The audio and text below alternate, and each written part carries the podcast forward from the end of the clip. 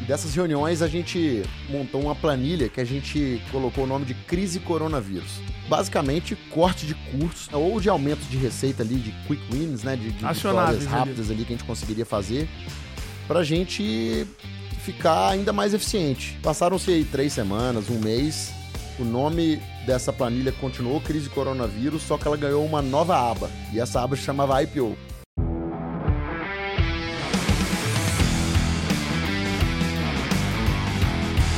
Fala galera, sejam bem-vindos a mais um episódio dos Extremos, o podcast nosso que fala sobre liderança, gestão, alta performance. Meu nome é Alfredo Soares, estamos aqui em mais um lindo episódio.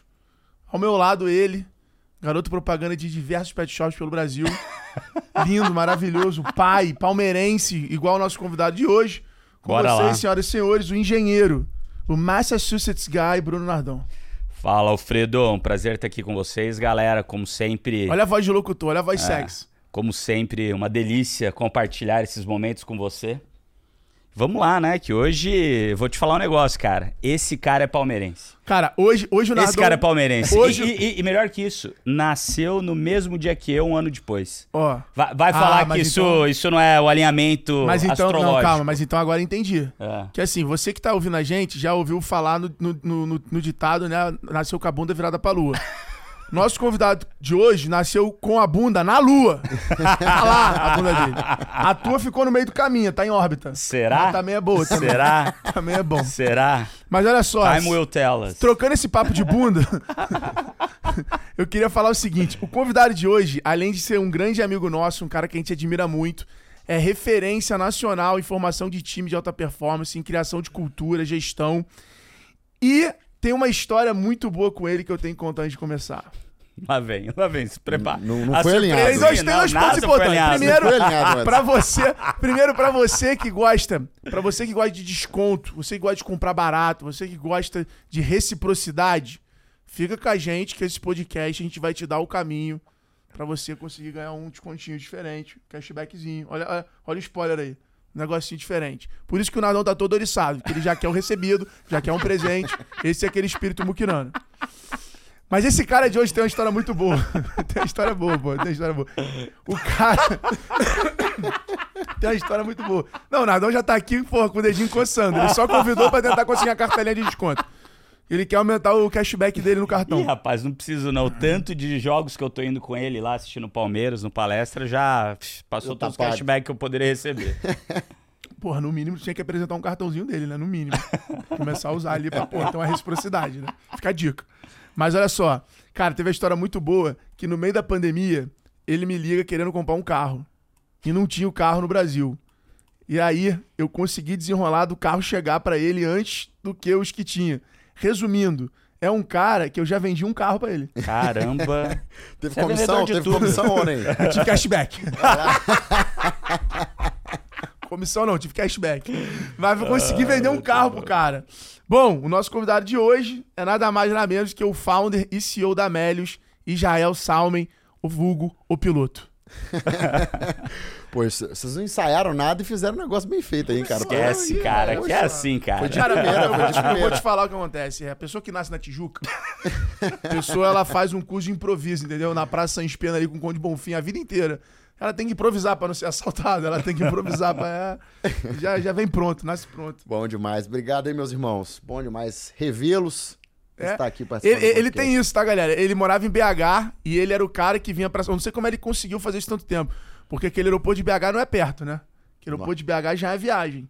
É lá Então, nos confins é, do Judas. é, é. O aeroporto de BH, viajar, quando você mora em BH, viajar é o seguinte: você viaja, aí vai pro aeroporto, aí você viaja, vai pra cidade, aí você viaja de volta pra BH e você viaja de volta pra casa. Então é três em um. Acho que dali nasceu a ideia de cashback. De, de- de- de- porque, pelo amor de Deus, tinha que voltar o tempo de vida.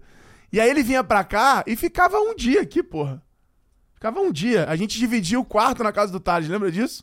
Lembro demais. Então a gente tinha que se falar. Falar, irmão, tu vai essa semana? Porque você fazia a mesma coisa. Você vem É, do Rio. porra, eu vinha do Você Rio. vem do Rio pra E cá. ficava o lá. quarto Aí que a eu gente tinha que usava era o mesmo. Era o Aí, mesmo. era o mesmo. Aí eu tinha que falar com ele. Cara, você vai, vai essa semana? Cara, eu vou quarta e quinta. Ah, então demorou. Quarta eu vou pegar um hotel, quinta eu tô lá. E não, não, eu vou quinta então. E aí a gente sempre se cruzava, tu lembra disso? Eu sempre chegava. Check-in, check-out do, de um. Era o check-in check-out. Então, às vezes, eu fazia a mala dele, fechava pra ele que ele tava em reunião, ele falava, não, não, pode deixar, eu vou chegar aí. Aí eu fechava as coisas dele, ele passava lá, só pegava a mala, era caminho pro aeroporto. Muito bom, Então, cara. porra, foi muito bom. E aí nessas eu fazia umas perguntinhas aqui, perguntinha ali, né? Pegando uns insights, pegando as coisinhas. E aí foi indo aí, vivendo a vida, pagando os boletos, levando a vida como, como um mar de rosas. Muito bom. Cara, eu queria começar o podcast de uma maneira diferente. Quer de cabeça pra baixo? Que que tu De cabeça pra baixo, em vez de perguntar. Não, em vez de come- perguntar sobre negócios, perguntar sobre de onde vem esse teu. essa tua paixão pelo Palmeiras. Rapaz, paixão pelo Palmeiras, vamos lá. Eu nasci em Governador Valadares em 88, né? É dois anos mais novo que eu, então. E, poxa, pra, pra todo bom palmeirense vai saber disso aí, poxa, 93, 94 em diante ali, né? Até o 99 ali a gente conquistar a Libertadores, foram os anos de ouro, né? E imagina uma criança, poxa, ali em 93, 94, começando a entender da vida, assistindo o Globo, né? Porque não tinha como ir no estádio, morava em Valadares. é, assistindo o Globo e vendo o Verdão ganhar tudo, cara. E meu pai era cruzeirense, até então eu era cruzeirense também junto Teu com pai, é ele gente ali. boa, hein? Aí um belo dia virei pra ele e falei, pai, eu sou esse verde aí, cara. Eu tô eu tô ser presidente. Imagina o orgulho tudo. do pai.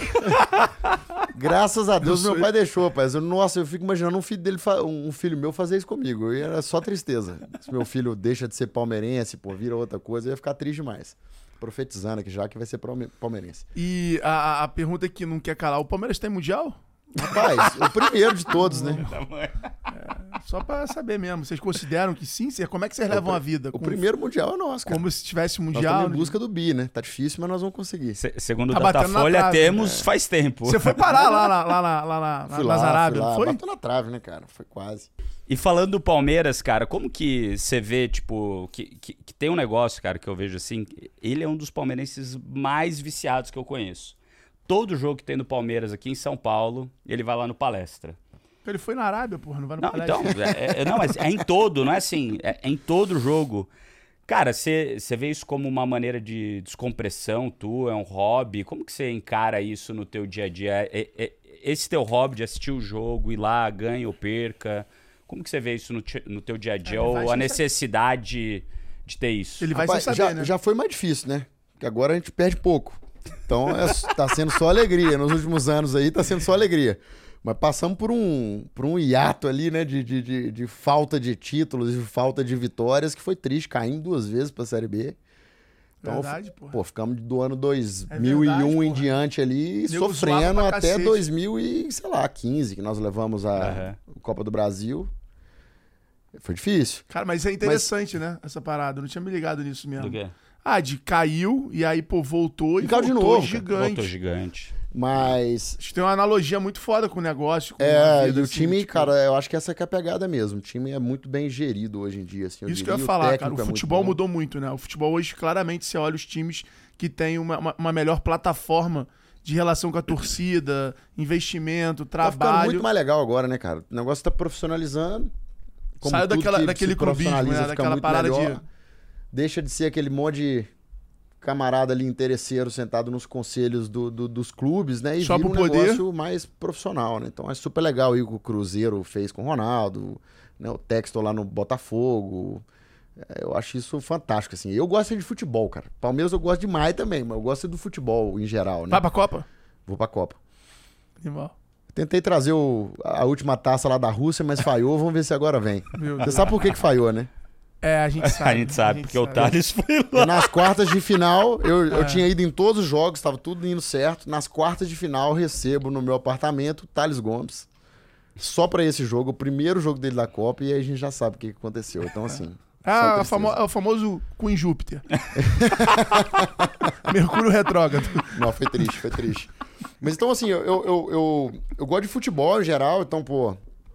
É, assisto jogo de Premier League, gosto de, de ficar acompanhando os Cara, campeonatos. o- é- é- eu- antigamente eu reparava que o futebol lá fora era outra parada. Velocidade de jogo, de bola, era uma parada bem diferente. Aí eu fui assistir os últimos jogos aqui do Flamengo e tal.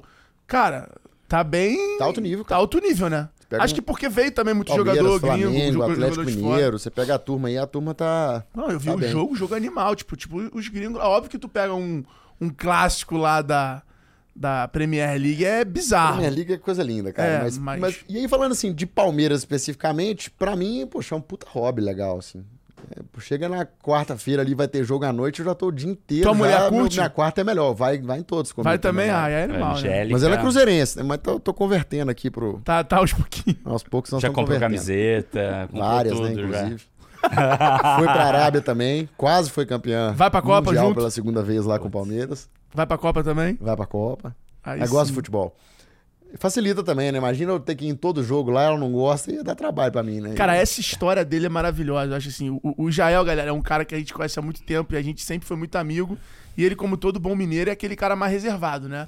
Então é diferente da gente lá. A gente tem que arrancar as coisas dele, não é, não vem, não vem ao vento, não vem com a maré. A gente tem que ir arrancando, arrancando. Mas pô, um cara que ensina muita gente e tal. E aí, cara, eu tava com ele no dia que ele conheceu a esposa dele, mano. Sensacional. E Onde ele- foi? Foi em Campos Jordão. E ele virou pra mim e falou: falou, deu ruim, vou casar. Acabou.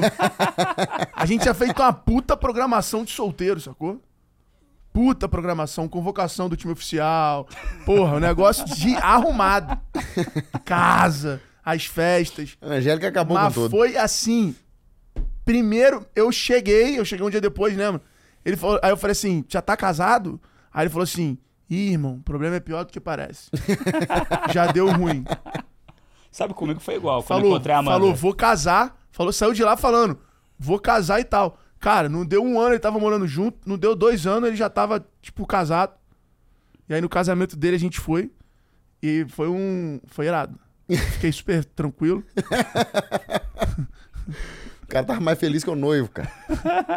Tava fazendo kitesurf lá também, né, Nossa, pô? Deus. Nosso surfeito, lembra? Peguei uma prancha do hotel Não foi lá. pouco, não. O cara saiu do kite, veio pra pro hotel, pegou a prancha, foi surfar. O cara não, não consigo entender, não. Haja energia. Eu já avisei, acima dos 100 quilos eu sou o melhor do mundo, do melhor do mundo. não tem desenrole. Tá com quanto agora? Tá abaixo ou tá acima? Sempre acima. preciso manter a categoria. Sempre acima. Eu preciso manter a categoria. categoria precisa ser mantida, entendeu?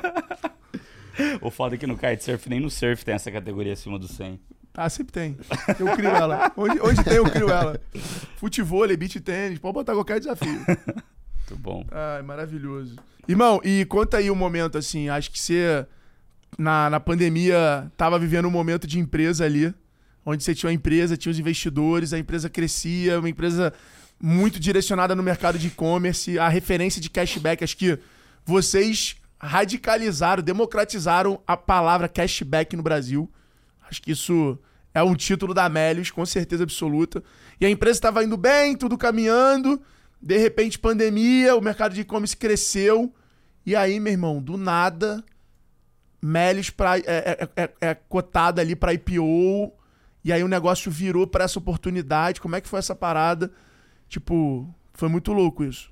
Cara, Pra gente, teu amigo, já foi muito doido. você, para- você falou de um jeito aí que parece que foi uma linha reta, né? Mas quando a pandemia aconteceu, ninguém sabia o que, que ia rolar, né? Ninguém sabia pra onde que ia o mundo, o que, que ia acontecer com o mercado X, Y, Z, o que, que ia acontecer com o e-commerce. Ninguém sabia. E vocês olhavam já para mercado ou ainda tava Não, a gente... sonho, sonho grande? Porque na Vetex era, falava disso pra 2026, 27. Cara, a Virou gente, 21. A gente sempre acreditou no inevitável lá, né? Se você tá trabalhando, disciplinado, querendo fazer as coisas acontecer ali, ine- inevitavelmente vai acontecer, né? Então a gente sempre esteve pre- preparado para fazer o movimento, mas a gente não achou que seria por agora. E, e aí o que aconteceu foi que a pandemia, poxa, chegou, foi todo mundo para casa, aquele negócio todo. É, nosso time tinha umas 130 pessoas na época. Cara, eu peguei a diretoria ali, tinha umas quatro pessoas na época, e a gente fez reuniões de manhã e de noite, manhã e de noite, durante umas duas, três semanas. E dessas reuniões a gente montou uma planilha que a gente colocou o nome de Crise Coronavírus. E nessa planilha nós listamos 70 itens, é, basicamente corte de cursos, de, cor- de cortes é, é, de custo, né? Ou de aumentos de receita ali, de quick wins, né? De, de vitórias ali. rápidas ali. que a gente conseguiria fazer pra gente ficar ainda mais eficiente. E, e, poxa, nessa lista de 70 itens, né? Chegava lá pro final da lista, tinha inclusive demissões, né? Um- algum layoff, né? De, sei lá, de X% dos funcionários. Então a gente não queria chegar lá, mas isso também teve que entrar na lista porque a gente tinha que se preparar para o pior, né? Passaram-se aí três semanas, um mês. O nome dessa planilha continuou crise coronavírus, só que ela ganhou uma nova aba. E essa aba se chamava IPO. Que loucura, cara. Porque o negócio do e-commerce começou a acelerar é, por motivos óbvios, né? Todo, mundo dentro de casa.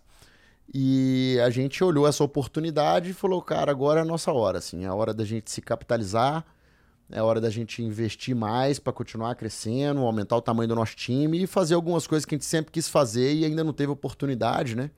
É, como algumas aquisições que mudaram o rumo aqui do, do dos negócios. Mas, então cara, foi, só, só legal. pra gente ir deep nisso. Onde foi, de onde, quando foi o dia ou a situação, se você se lembrar, que surgiu? Foi um investidor que te ligou e falou, cara, já pensou em IPO? Foi você assistindo uma matéria, você lendo um jornal. Qual foi ali aquele. Foi você ou foi um funcionário, foi um sócio? Qual foi o momento que surgiu essa parada? E se a gente pensasse em IPO? E como é que foi isso assim? Tem- tu tem- lembra dessa. tem esse momento. O, o- primeira coisa, o Ofli, ele já era um cara que já trazia essa ideia de vez em quando pra mim. E eu achava um negócio meio surreal, assim, sabe? Então, falei, O Ofli, Fli, pra quem não sabe, é só É o, É, o meu sócio cofundador fundador. junto com ele. o Ofli trazia isso pra mim, falei, pô, Fli, não tá na hora ainda, vamos segurar mais um pouco, a gente precisa crescer mais, a gente precisa fazer alguns, junto, fazer alguns M&As, etc.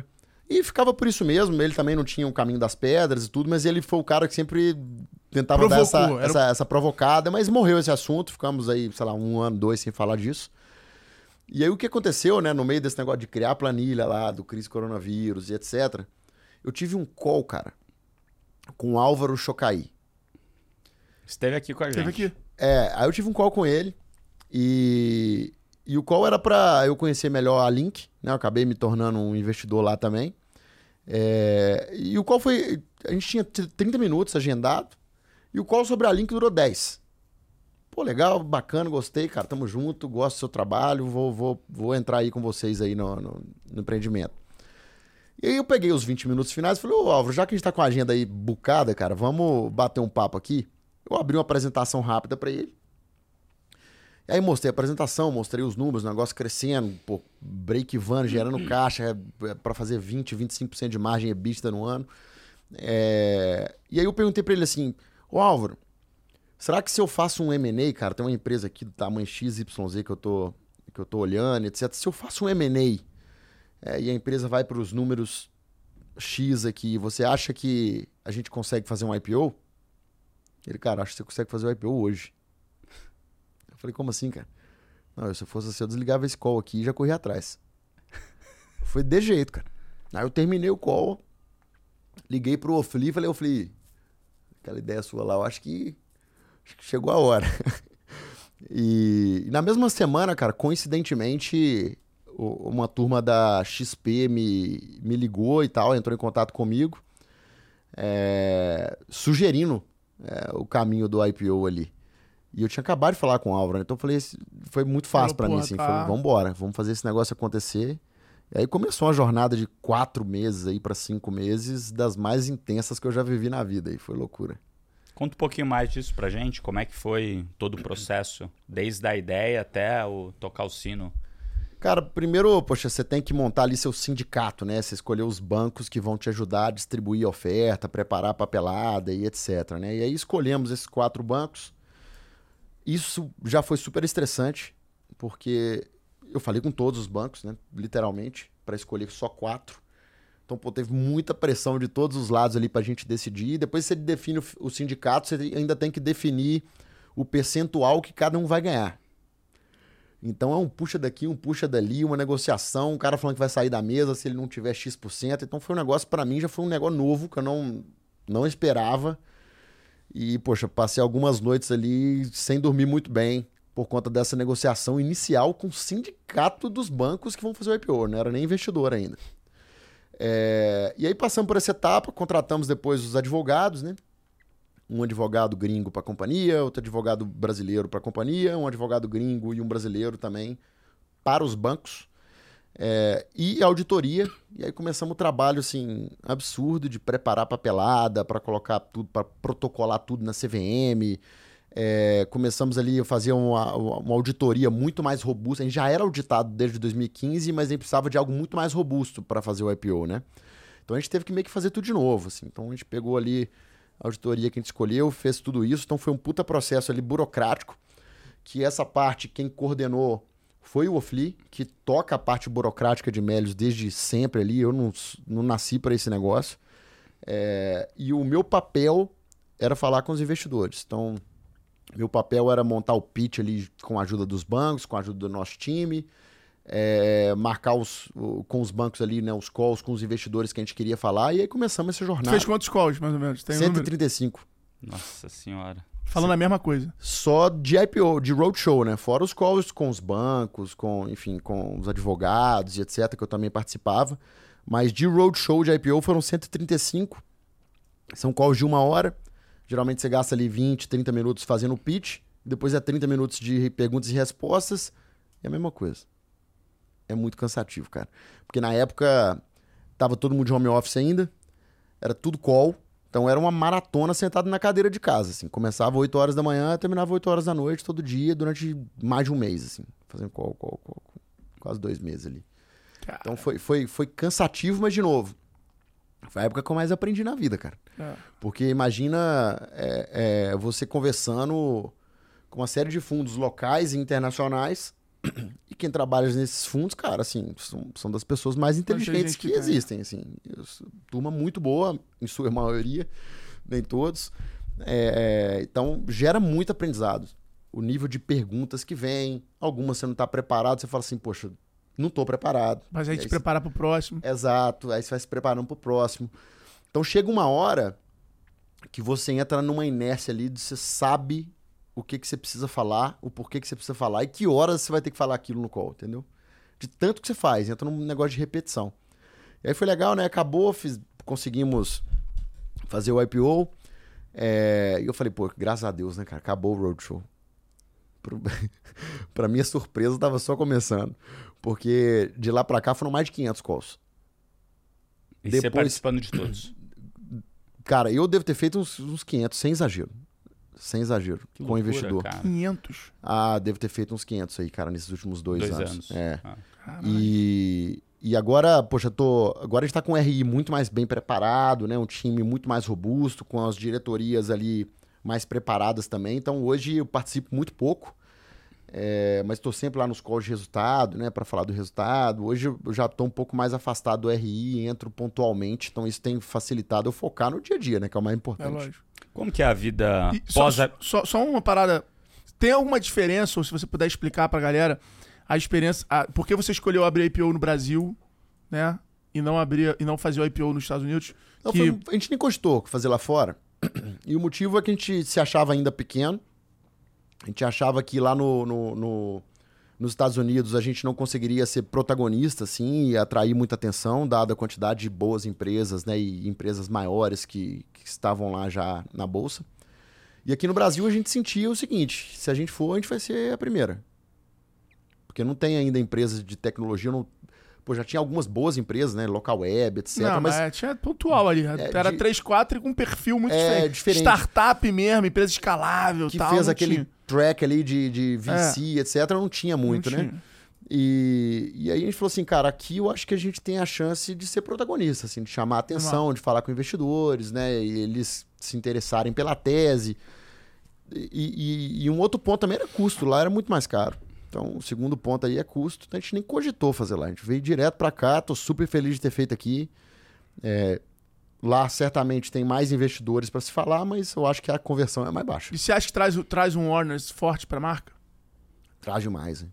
Traz demais. Tipo, para parceiro, fornecedor tal, o negócio... Cara, tem um, tem traz, um quê de marketing ali no negócio? Traz demais, assim. Não somente para parceiro, fornecedor, mas também para pessoa física ali. É, nossas, as nossas os nossos funis melhoraram. Bizarro, não sei que é o cara de growth aí do, do, do G4. Né? Os nossos, as conversões ali do funil, elas melhoraram, assim, em sua maioria. E você acha que tem um pouco a ver de, Total. da marca Total. ter essa credibilidade? Total. Porque você passa a ter acionista, né? Por só de acionista a gente tem 160 mil. Então viram embaixadores do negócio, querem ver o negócio dar certo. É, querem usar o negócio, E você querem indicar o negócio para amigos. Cara, então, uma, uma puta curiosidade. Você pode hoje ter uma ação pra esses 160 cara diferenciada? Por lei? Tipo, você pode ter um cupom diferente, um cashback diferente? você tem que você pegar poderia- aprovação, mas pode. Mas poderia. pode- Você poderia pode. falar que ah, quem Tem- for acionista da Melios, eu Tem, tenho tem, tem uns zero... limites que eu acho que ainda no Brasil isso é pouco explorado, mas é possível fazer, sabe? A gente já andou estudando e etc. Porque isso é porrada, né, irmão? É legal pra caramba. Você É pega a. D, a potência que ela tem, ela tem 180 mil clientes. Você tem 160 mil acionistas, são 160 mil cara ali que você... É, é, é, isso, isso é algo que a gente sempre estudou, tem vontade de fazer, mas ainda não tem uma estratégia rodando full power ali nesse, nesse sentido, não. Como que é a vida antes e depois do IPO, cara? O que, que muda, assim, além de toda essa parte de relação, relação com o investidor, que você falou de RI, no dia a dia da empresa, mudou muita coisa em termos de burocracia, processos, é, confidencialidade? E não só isso, mas como vocês também operam o dia a dia, né? Porque antes é, pô, você não tinha a entrega, talvez, trimestral de resultado, é, e agora você tem, né? Isso move muito para cima ou para baixo o preço da ação. Como que é para vocês esse É pré e pós? Primeira coisa, é muito custoso, né? A empresa ela ficou muito mais gorda ali em termos de custos, né? Porque você precisa ter uma estrutura para um time de RI grande, um time de dados ali para a gente conseguir ter acesso aos dados é, bem robusto também. Então a empresa ficou muito mais cara, fora os custos pô, do próprio escriturador das ações, né? Que a gente tem que pagar. me contou ali. isso na época. Então tem vários custos. Lembro da primeira vez que estava assustado. Não, sei lá, mais de um milhão e meio por ano que você paga, sei lá, de escriturador. Um negócio que a gente não estava acostumado, a gente não tinha esse tipo de budget antes do IPO. A gente passou a ter, né, por conta dos recursos ali da, da, da primária que a gente fez no, no IPO, depois do follow-on. É, mas é um negócio que muda completamente a dinâmica da empresa. Né? Nós tínhamos 130 pessoas, hoje a gente tem mil. Obviamente que nem todas elas aí vieram para estruturar essa área de RI, né, e a parte de, de financeiro, assim, para deixar preparado para ser uma companhia pública, mas é, a gente precisou sim aumentar a boa parte dos times para por isso. E, e- cara, fora isso, assim, eu acho que a responsabilidade ela aumenta muito, mas muito, é incomparável em termos de responsabilidade. Tanto na física quanto na, na jurídica, né? É, eu acho que nem tem divisão, cara. Não, não, então, Assim, mas, é. pô, hoje tem decisões tuas na física que você tem que levar em consideração se você é CEO de uma empresa pública. Sim, sim, mas eu acho que isso pra mim não mudou muito não até assim. Já era sabe? mais regradão, né? É, já era mais regrado e tudo, então acho que isso pra mim não mudou muita coisa, mas é, é, você tem você tem mais responsabilidade. Acho que assim, não é nem mais responsabilidade, né? Porque já tinha uma empresa que tinha acionistas, que tinha fundos ali que, que acreditavam na gente, mas você passa a se cobrar mais. Entendeu? Não é nem mais responsabilidade. Eu acho que a responsabilidade é igual. Agora você passa a se cobrar mais, porque você sabe que você tem um monte de acionista, mais acionistas do que antes. É, que, que, poxa, tem o preço da ação que, querendo ou não, ele pode afetar ali o, o, o mood do time, né? O humor do time. Então acho que tem tudo isso que tem que ser controlado que antes não precisava ser controlado, né? Então tem que estar sempre fazendo papos com o time ali para segurar a euforia nos momentos de alta, para segurar a tristeza nos momentos de baixa. Então é um trabalho que, que antes eu não precisava fazer, né? E agora eu preciso. Como que é pra você lidar com isso no, teu, no dia a dia do time? Porque, Ah, cara, a ação, ela... Teve alguma coisa na tua rotina que mudou? Eu, eu passei a ter mais papos com os sócios ali da, da, da empresa, passei a ter mais contatos direto com o time para falar sobre esse tema é, de, de, de valor de, aço, de ações, né? o quanto que a gente não poderia ficar focado nisso e a gente tinha que focar no nosso negócio. Então isso mudou na minha rotina. É, mas, cara, sem dúvida nenhuma, assim, eu acho que isso é o, é, é o principal desafio, assim. É, em termos de pessoas, né? Você controlar essas expectativas. Então, a gente se preocupa muito lá com, com, com o nosso time, né? Então, a gente quer sempre estar ali de mão dada com ele e falando, ó, estamos juntos nessa aqui, é assim que funciona. É, o mercado é feito de ciclos, tem hora que você vai estar naquela euforia que você viu o que aconteceu, tem hora que você vai estar num momento de baixa, como todo mundo está. É o Palmeiras, né? Campeão mundial, e segunda divisão. e vai segunda divisão e volta. Então, assim, eu acho que faz parte do jogo, assim, faz parte do jogo. É, Mas a companhia de hoje é uma companhia muito mais forte do que a companhia do IPO, né? Uma companhia muito maior do que a companhia do IPO, tanto em termos de faturamento uh, quanto de caixa. Né? A gente foi pro, pro, pro IPO na época, a gente nunca tinha feito um M&A, né? Nunca tinha comprado uma empresa e a gente tinha pouco mais de 20 milhões no caixa da companhia quando a gente fez o, o IPO, né? Depois desse IPO, nós fizemos sete aquisições é, e estamos com 500 milhões em caixa depois do, do IPO e do follow-on. Então é outro negócio. É um negócio que Outra tem, dimensão, né? É, tem, tem novas linhas de negócio ali que a gente pode oferecer para o nosso cliente, ou empresas novas que a gente comprou aqui que andam apartadas, mas que a gente acredita bastante. E que então, podem se tornar maiores do que o próprio core, né? É isso que eu acredito. O que levou até o IPO não vai ser o que vai consagrar vocês e, isso é um nos próximos 10 anos. Isso Exato. é um negócio, cara, o pessoal pergunta, pô, Zé, o que, é que tira seu sono? Cara, desde 2011, quando a gente fundou o negócio, eu sempre eu sempre me preparei para o pior, assim. O que, que, é isso? Eu sempre me preparei para eu acordar no dia seguinte e o meu modelo de negócio não fazer mais sentido para alguém ou para ninguém. Então eu estava sempre buscando ali formas de diferenciar o negócio, de trazer linhas novas de negócio aqui para dentro do, da companhia. É, e eu acho que é assim até hoje, cara. Esse eu, eu continuo com esse pensamento. É, nunca estou satisfeito. Eu acho que a gente diversificou bem o nosso, nosso negócio, mas o mundo que a gente vive hoje, ele muda numa velocidade inacreditável, cara. Só de você pensar que, sei lá, acho que tem 15 anos, né, que o iPhone surgiu. Deve ter uns 15 anos. 2008. 2007, ah, 2008. Cara. 14. É um trem surreal demais.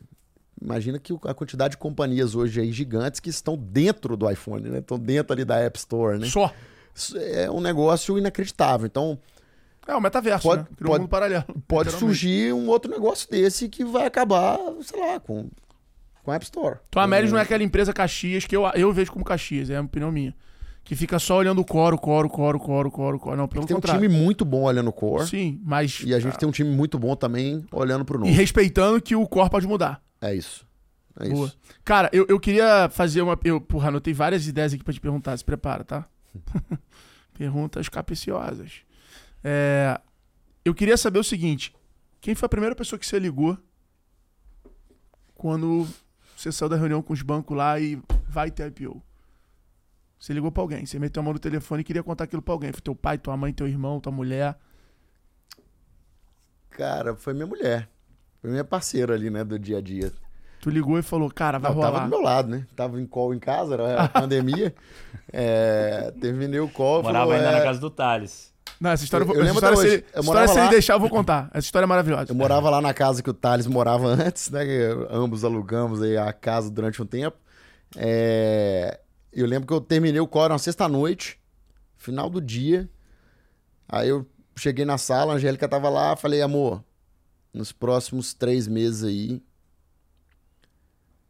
eu vou precisar do teu apoio, mas eu vou ter pouco tempo pro Israel e pra Angélica, assim. É, porque vai ser correria, vai ser, vai ser pauleira. Ela falou, tamo junto, vambora, vamos Ela é fazer esse parceiraça. negócio acontecer. Então foi ela, foi ela, a primeira pessoa que eu falei ali depois. E ela entendeu a magnitude da parada? Acho que vem entendendo. É. Vem entendendo. O engraçado é que ela sabe fazer o pitch do Melis, né? Porque ela, ela escutou os 135 calls, Com certeza tu falou umas três vezes dormindo. ela, ela escutou os 135 calls, não sabia exatamente a hora que eu ia entrar com uma piadinha no call, inclusive, pra tentar fazer o pessoal rir. Então até isso ela sabe, assim. É ela igual minha mulher ela pra- vendo a aula. Ela fala, agora vem aquela piada. Mas a pessoa pega, né, cara? Não tem jeito, assim. Eu fico brincando que, poxa, eu tava fazendo call, às vezes eu fazia na, na- naquela área externa da casa lá. Eu falei, pô, os vizinhos já devem estar sabendo desse IPO, cara, porque eu tô aqui gritando, fazendo pitch o dia inteiro. E, e- e quando tu ligou pro teu pai? Como é que foi? Ah, eu acho que eles, eles não. Eu acho que eles não entendiam não muito entendi, bem. né? é, o meu também. Minha mãe não. É. entendeu. Minha mãe falou, parabéns, filho. Cuidado em Nova York, hein? Falei, tá bom. Não entendiam muito bem, mas. Cuidado de não. Mas, pô, E ficaram. meu pai falou, pô, filho, legal. Mesmo sem entender, ficaram felizes. Meu né? pai, dizer legal, parabéns, juízo, hein? É, eu queria uma camisa, um negócio aí que tem aí nos Estados Unidos. Você consegue ver pra mim de pesca? Mas, Cara, mas é engraçado, bom. meu pai hoje assiste todos os vídeos de Cash 3 no YouTube que saem. Tem, tem um, um feed lá que ele já assina, que vem todos os vídeos pra ele, ele assiste todos e me cobra. Não, e teu pai é super, é super conectado, né? Então imagina pro teu pai comprar a ação da empresa do filho. Deve ser muito caralho, né? É Deve ser loucura, muito cara. que loucura, cara. Tipo assim, não vou te dar mesada, não. Vai Ele fala, ele fala que ele é tipo aquele, os pais do, do Zezé lá, né? No Dois Filhos de Francisco, que fala que ele é igual. Ele liga pra rádio, pra música tocar, né? Ele fala que ele é Eu no igual. Primo Rico, fala da média, fala da média, fala da cara, muito bom, muito bom, mano. É, cara, eu, eu queria, saindo um pouco desse papo de, de, de IPO, que a gente tá falando de vitória, e eu queria ir no outro extremo, que é falar de, porra, momentos difíceis. É, e é o que você falou, né? A galera olha essa linha reta desse sprint dos últimos dois anos. Mas existem mais anos pra trás aí. E eu não vou nem entrar na história do Israel, vou, vou focar ainda nesse tema de méritos que eu acho maneiro. E eu sei de várias histórias, porra, incríveis, né? Acho que primeiro, esse modelo de cashback que chegou no Brasil de uma forma, porra, muito misturada, nego não entendi isso no e-commerce, tinha quem olhava aquilo de um lado positivo, quem tinha que olhava aquilo de um lado negativo. E aí vocês chegaram exatamente consolidando isso como sim uma alavanca de crescimento do e-commerce. Então, uma história até acho que parecida um pouco com a do Buscapé, né? Quando ele nasceu ali que passou por um perrengue, passou por, o, por aquele olhar vira-lata e depois a galera acabou, não, isso aqui faz muita diferença no nosso na, na venda pro nosso na compra do nosso cliente e tal. E aí, cara, eu sei de algumas apostas como uma que pra mim me marcou bastante, a gente já tava próximo lá na, na casa do Thales. Porra, tem que contar a história da casa do Thales, cara. Essa história é maravilhosa. Eu vou entrar nessa pergunta, mas esse moleque me, me chama um dia, eu já tinha imóvel, e aí ele me chama um dia e fala assim: Irmão, tô aqui pensando em comprar a casa, cara. O cara vai vender, eu não queria me mudar. Pensando em. Ele tinha se mudado com a Angélica pra São Paulo, tava Faltava- meio que indo casar. Eu lembro Eu ia, ser des- eu ia ser despejado. Ele ia ser lembro. despejado, ele porque falou, o cara, cara. tava vendendo a casa, eu tinha o direito de preferência, né? É... Aí ele falou, tô pensando em comprar, o que que tu acha? Pô, tu que compra imóvel e tal. Falei, ah, cara, porra, dá uma entrada, pega um financiamento tal, não sei o que lá, tipo... Acho que super vale a pena tal. Ele já tinha uma grana, já, já tinha, porra, tido... Mas o único motivo que eu queria comprar a casa, cara, é porque eu tava no meio do roadshow. Você não queria se Eu esquentar não a queria cabeça. ter que sair ali, eu queria. Mudar o deixa ambiente. quieto aqui, deixa eu terminar essa missão, né? Aí eu não queria sair da casa, né? Mas acabei não comprando. Aí, porra, ele, vai- que foi essa história é muito maravilhosa. Aí, alguns meses depois, ele falou, cara, eu tava vendo casa, tipo, meses, né? Eu tava vendo casa pra comprar com financiamento.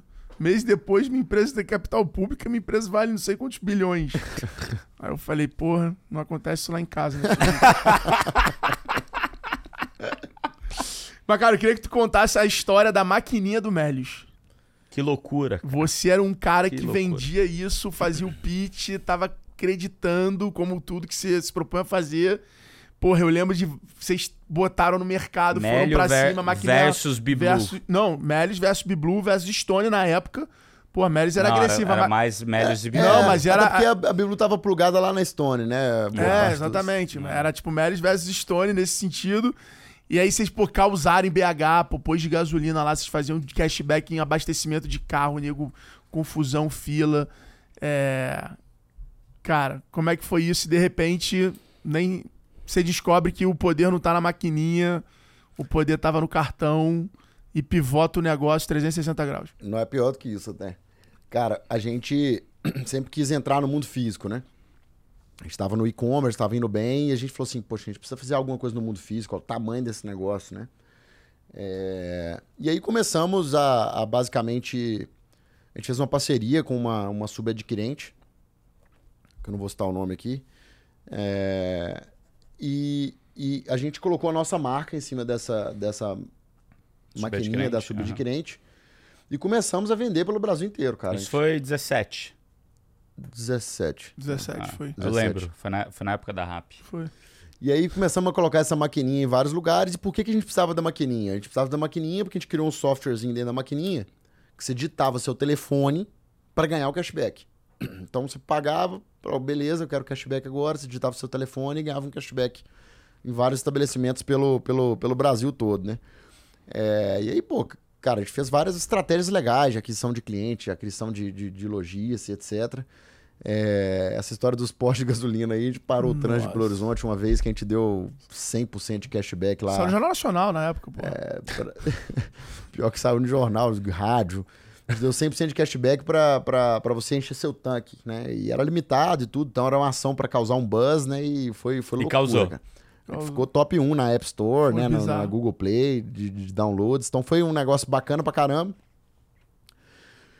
Só que aí passaram seis meses e, e, assim, qual foi o principal erro dessa, dessa operação toda, tá? Principal erro, cara, foi a gente, em vez de fazer o que tá mais do que divulgado que deve ser feito por aí, que é o tal do MVP, né? Que é você começar pequeno, né? E ir testando para depois você investir mais e crescer. A gente já começou grande. A gente falou assim, poxa, Eu lembro, velou pro aeroporto. já tem um pessoal fazendo aí, o negócio parece estar indo certo, parece estar dando certo. Vamos fazer também, cara. Tava com caixa. Tava com caixa ali do, do nosso Series A. É, vamos, vamos, vamos acelerar também, vamos fazer esse negócio. E aí, cara, contratamos um time de vendas de quase 40 pessoas. E não era um time qualquer, era o time, assim, os melhores do Groupon, os melhores do Peixe Urbano, porque a gente sabia que essa, essa turma tinha bons relacionamentos com restaurante, com sorveteria, enfim, com, com estabelecimentos desse gênero. E começamos, cara, a vender, é, investir muito em marketing para adquirir clientes para esse negócio. Só que, cara, deu seis meses.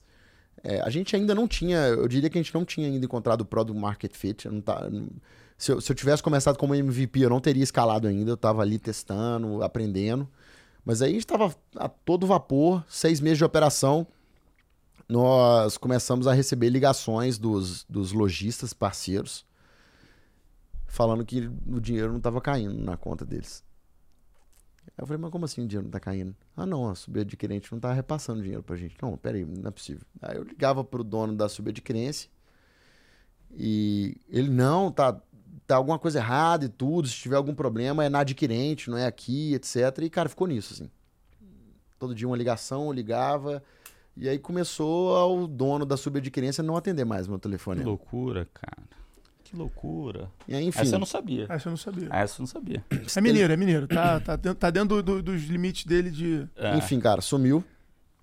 O cara sumiu. sumiu. É, a empresa que tinha 400 funcionários fechou as portas. É, não pagou nem demissão dos funcionários, um puta pepino lá, até onde eu sei. E a gente ficou com alguns milhões ali, né, para os nossos clientes receberem, que- porque passava na maquininha do subadquirente Sim. tinha que ir para lá. Cara, a gente sentou um dia antes de, de, de, de isso virar um problema maior. E, e o negócio começou a sair na televisão, cara. Tipo assim, ah, subadquirente e tal, não tá pagando os estabelecimentos. E saía no Goiás TV, no MGTV, saía nesses negócios tudo, não aparecia a nossa marca, a gente tava com Mas medo de aparecer, sabia, mas já- a gente tinha medo, né? E aí, o que, que a gente fez? A gente viu o quanto que a turma Tamanho do problema. tamanho do problema e falou aí, Honrou. TED pra todo mundo, não tinha Pix ainda. Caralho. TED pra parabéns. todo mundo, pagamos todo mundo, não era, a gente só ganhava, sei lá, cara, 3, 4% de Perdeu um- comissão. você perdeu um dinheirinho Perdemos razoável. um dinheiro razoável e tivemos que demitir em massa ali todo o nosso time de vendas que a gente tinha contratado. Então, cara, meu maior aprendizado desse negócio todo não é nem a questão do MVP, porque isso daí pra mim é, gente, é isso, tem que começar Uhum. pequeno, depois você, você cresce, né? É, o maior aprendizado é o seguinte, cara, o empreendedor, ele tem uma, uma capacidade de convencimento muito grande, né? Por isso que ele é empreendedor. Ele consegue convencer outros malucos que a ideia maluca dele vai chegar em algum lugar. Então, esse negócio, assim, é uma maravilha. Empreendedor precisa ter isso. Isso é uma, talvez uma das coisas mais importantes que o empreendedor tem que ter. Mas é perigoso. Mas é perigoso e eu não sabia. Então, assim, quando, quando eu, eu, eu fiquei convicto ali da tese, o time ficou convicto também, cara. Eu tava, e tu é foda fazendo pitch, né? Tu é- cara, eu tava tu e- tão. Eu tava você e tão a Muri são, pô, você e a Muri. eu tava tão convicto do negócio, né, que assim, eu acho que eu passei tanto conforto pro time que o negócio ia dar certo, que ninguém chegou em mim Não, você era muito pilhado, pô. Israel, segura a onda aí, cara. Nós não Eu lembro que quando conta, você me mostrou, eu quase fiz na X-Tech. não- É, é um tre... Pois Falei, é, pô, vou botar Mas, mais. mas isso não quer dizer que deu errado, né? Ah, eu acho que deu muito errado, cara. Acho que deu muito errado, assim. É porque o negócio ainda com seis meses não tinha chegado no market fit. Não, tudo bem, mas assim. Pode ser que. Eu, eu acho que não chegaria no modelo que a gente estava lá. Provavelmente a gente pivotaria até encontrar um modelo legal. E hoje tem players que a gente Sim. conhece aí fazendo bons trabalhos no mundo físico, né? CRM Bônus e tal, o pessoal lá fazendo um trabalho legal pra caramba. É, mas o modelo que a gente tinha na época não funcionava. Não, prova- é, provavelmente esse modelo não. Você chegaria num modelo É, novo caso não tivesse dado esse problema A ideia a do cartão veio na sequência ou não? A, a ideia do cartão, na verdade, era Porque o a cartão gente- deu outro nível também, né? O cartão a foi a Meli- nossa a virada. Melius cruzou uma. furou uma bolha com cartão Foi. surreal. O cartão foi o projeto que deu certo, que a gente fez do jeito certo. Então, sempre surge projeto novo lá, cara. E, e a gente escolhe alguns poucos e investe nesses projetos, né? O cartão veio um pouco depois, final de 18. É, eu lembro que a gente a gente fez um pitch lá pro, pro, pro, pro nosso board na época, né? Que tinha um fundo gringo, um fundo brasileiro aqui. E falou, ó, nós queremos lançar um cartão de crédito. E pô, e logo depois do episódio das maquininhas, o pessoal falou assim, ah, só pode estar de brincadeira, cara. É lançar um cartão de crédito no mercado aí que já está sendo dominado por players super capitalizados, né? Nubank, na época, no próprio Banco Inter Original. surgindo. Original O também. original tinha começado, né? Acabou não, não- não tendo o sucesso dos demais aí, Neon mas que também tava, né? Neon começando. Então, Ah. então a gente recebeu quase que um não ali na, na reunião de board. Mas eu falei, pessoal, a gente vai começar com um parceiro, a gente não vai correr risco de crédito, a gente vai começar aqui fazendo o que a gente sabe fazer de melhor, que é tirar o usuário de um lugar e levar ele a outro, né? Fazer ele tomar uma decisão, fazer ele pedir o cartão do mesmo jeito que a gente faz ele comprar nos nossos e-commerce parceiros. E aí, resumo da ópera, a gente conseguiu em, em, em dois anos ter 7 milhões de solicitações do cartão. Que para nós provou uma tese de que o nosso usuário ele ele estava preparado ali para usar serviços financeiros providos pelo Melios. A Melius tá com quantos usuários hoje, pra galera saber? Uns 25 milhões né, de clientes ali que já se cadastraram, etc. E ativos a gente deve estar com 7 milhões de usuários ativos Porrada. hoje em dia. Porrada, meu parabéns. É, E, e, e, e aí o que, o, que, o que aconteceu foi que o pitch do IPO foi justamente em cima disso. Assim. Nós falamos, ó, pessoal, a gente conseguiu provar aqui que existe apetite para serviços financeiros por parte da nossa base de usuários. A gente tem essa máquina aqui de, de, de, de incentivar o usuário a fazer algo. E a gente acredita que se a gente for mais profundo em serviços financeiros agora, é, isso vai isso vai mudar o patamar da companhia. A gente fez o IPO todo em Baseado cima nessa dessa tese. tese. Muito bom. Porrada, o Rosinho, cartão Rosinha. Aí fizemos o cartão. é, hoje nós estamos com um cartão próprio, né? Então a gente comprou o Bankly, né? Que é um Banking as a Service ali, onde que a gente construiu com as APIs dele, de- do Bankly, toda a parte de serviços financeiros, de conta, de Pix etc. do Melios. É, e a gente também construiu a parte do cartão pós-pago, né? Que é o cartão de crédito em cima do Bankly.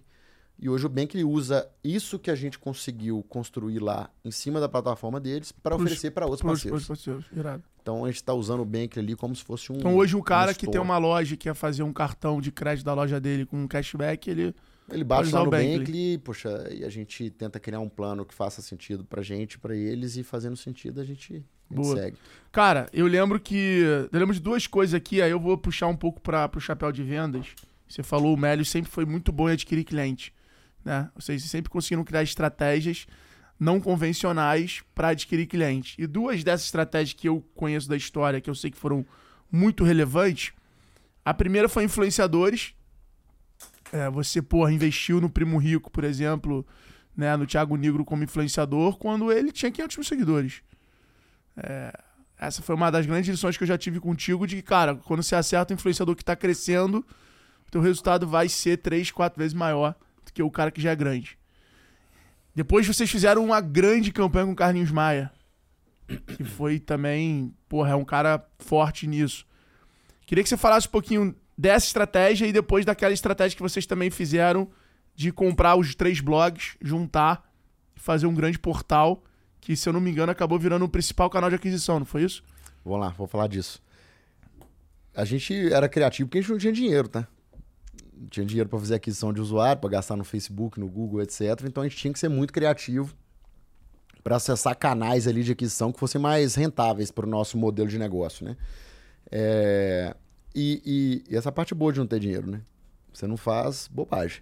Então acho que quando você tem menos dinheiro ali, você consegue se desafiar mais. E, pô, é um negócio que eu falo para todos os founders aí, né, que estão começando, etc.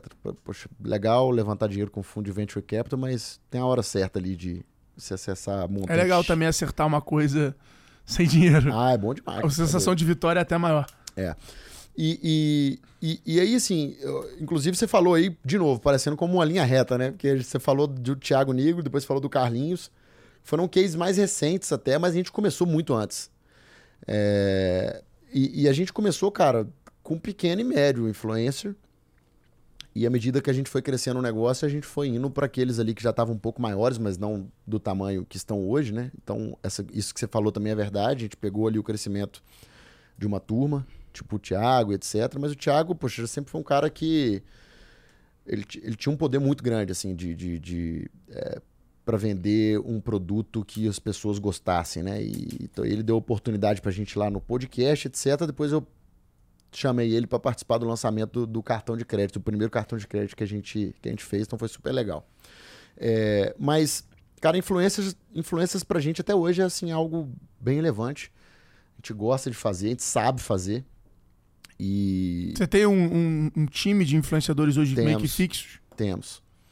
Temos um time fixo que olha só pra isso. É, mas, de novo, a mesma, a mesma máxima lá do mundo mudar rápido, ele funciona pra isso também. Então, assim, o- talvez o que eu fiz há três meses atrás não, vai funcione funcionar mais hoje, agora. exato. Então você tem que estar sempre. Não, isso influenciador acho que é claro, assim.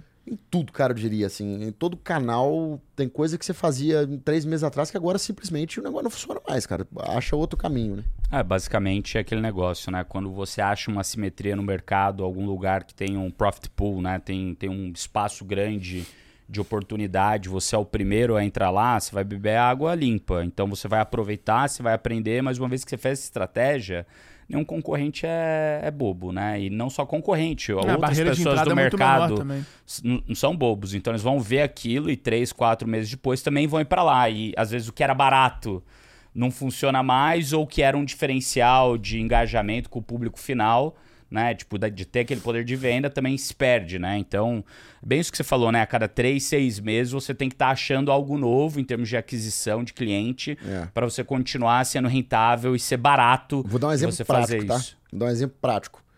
A gente sempre.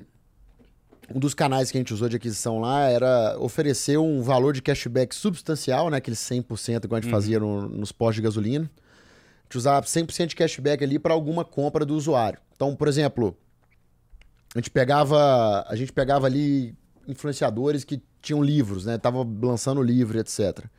Acho que a gente fez A com gente você, fez, né? fez. É, e, e aí Mas eu lembro gente- que acho que o do Rony porrou. o do Rony foi absurdo, o Rony da reserva. Eu lembro.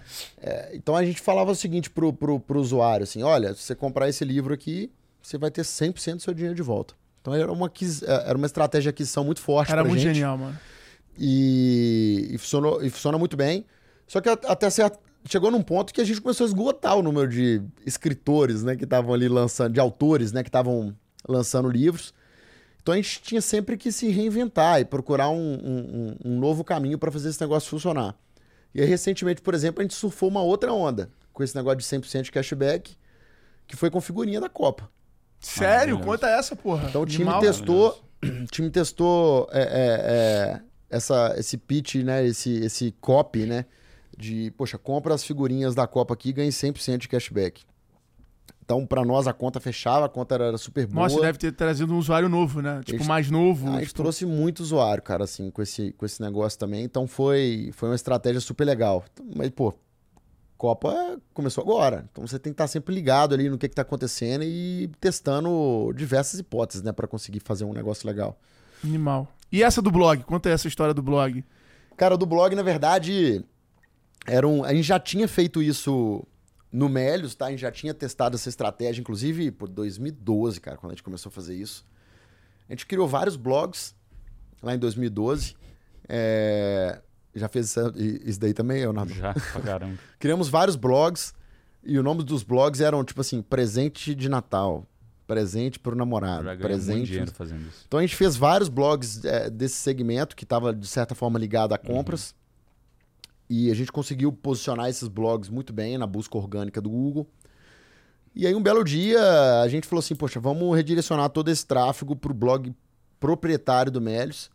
é, e a gente começar a captar os leads aqui em cima desses caras aqui de dentro de casa. Então a gente juntou tudo, tá tudo dentro do Melios hoje. Até hoje, sei lá, post presente para namorada é um dos que mais geram awareness pra gente ali, né? É, engajamento pra gente nesse período, assim. Então traz muito usuário é, desse negócio até hoje.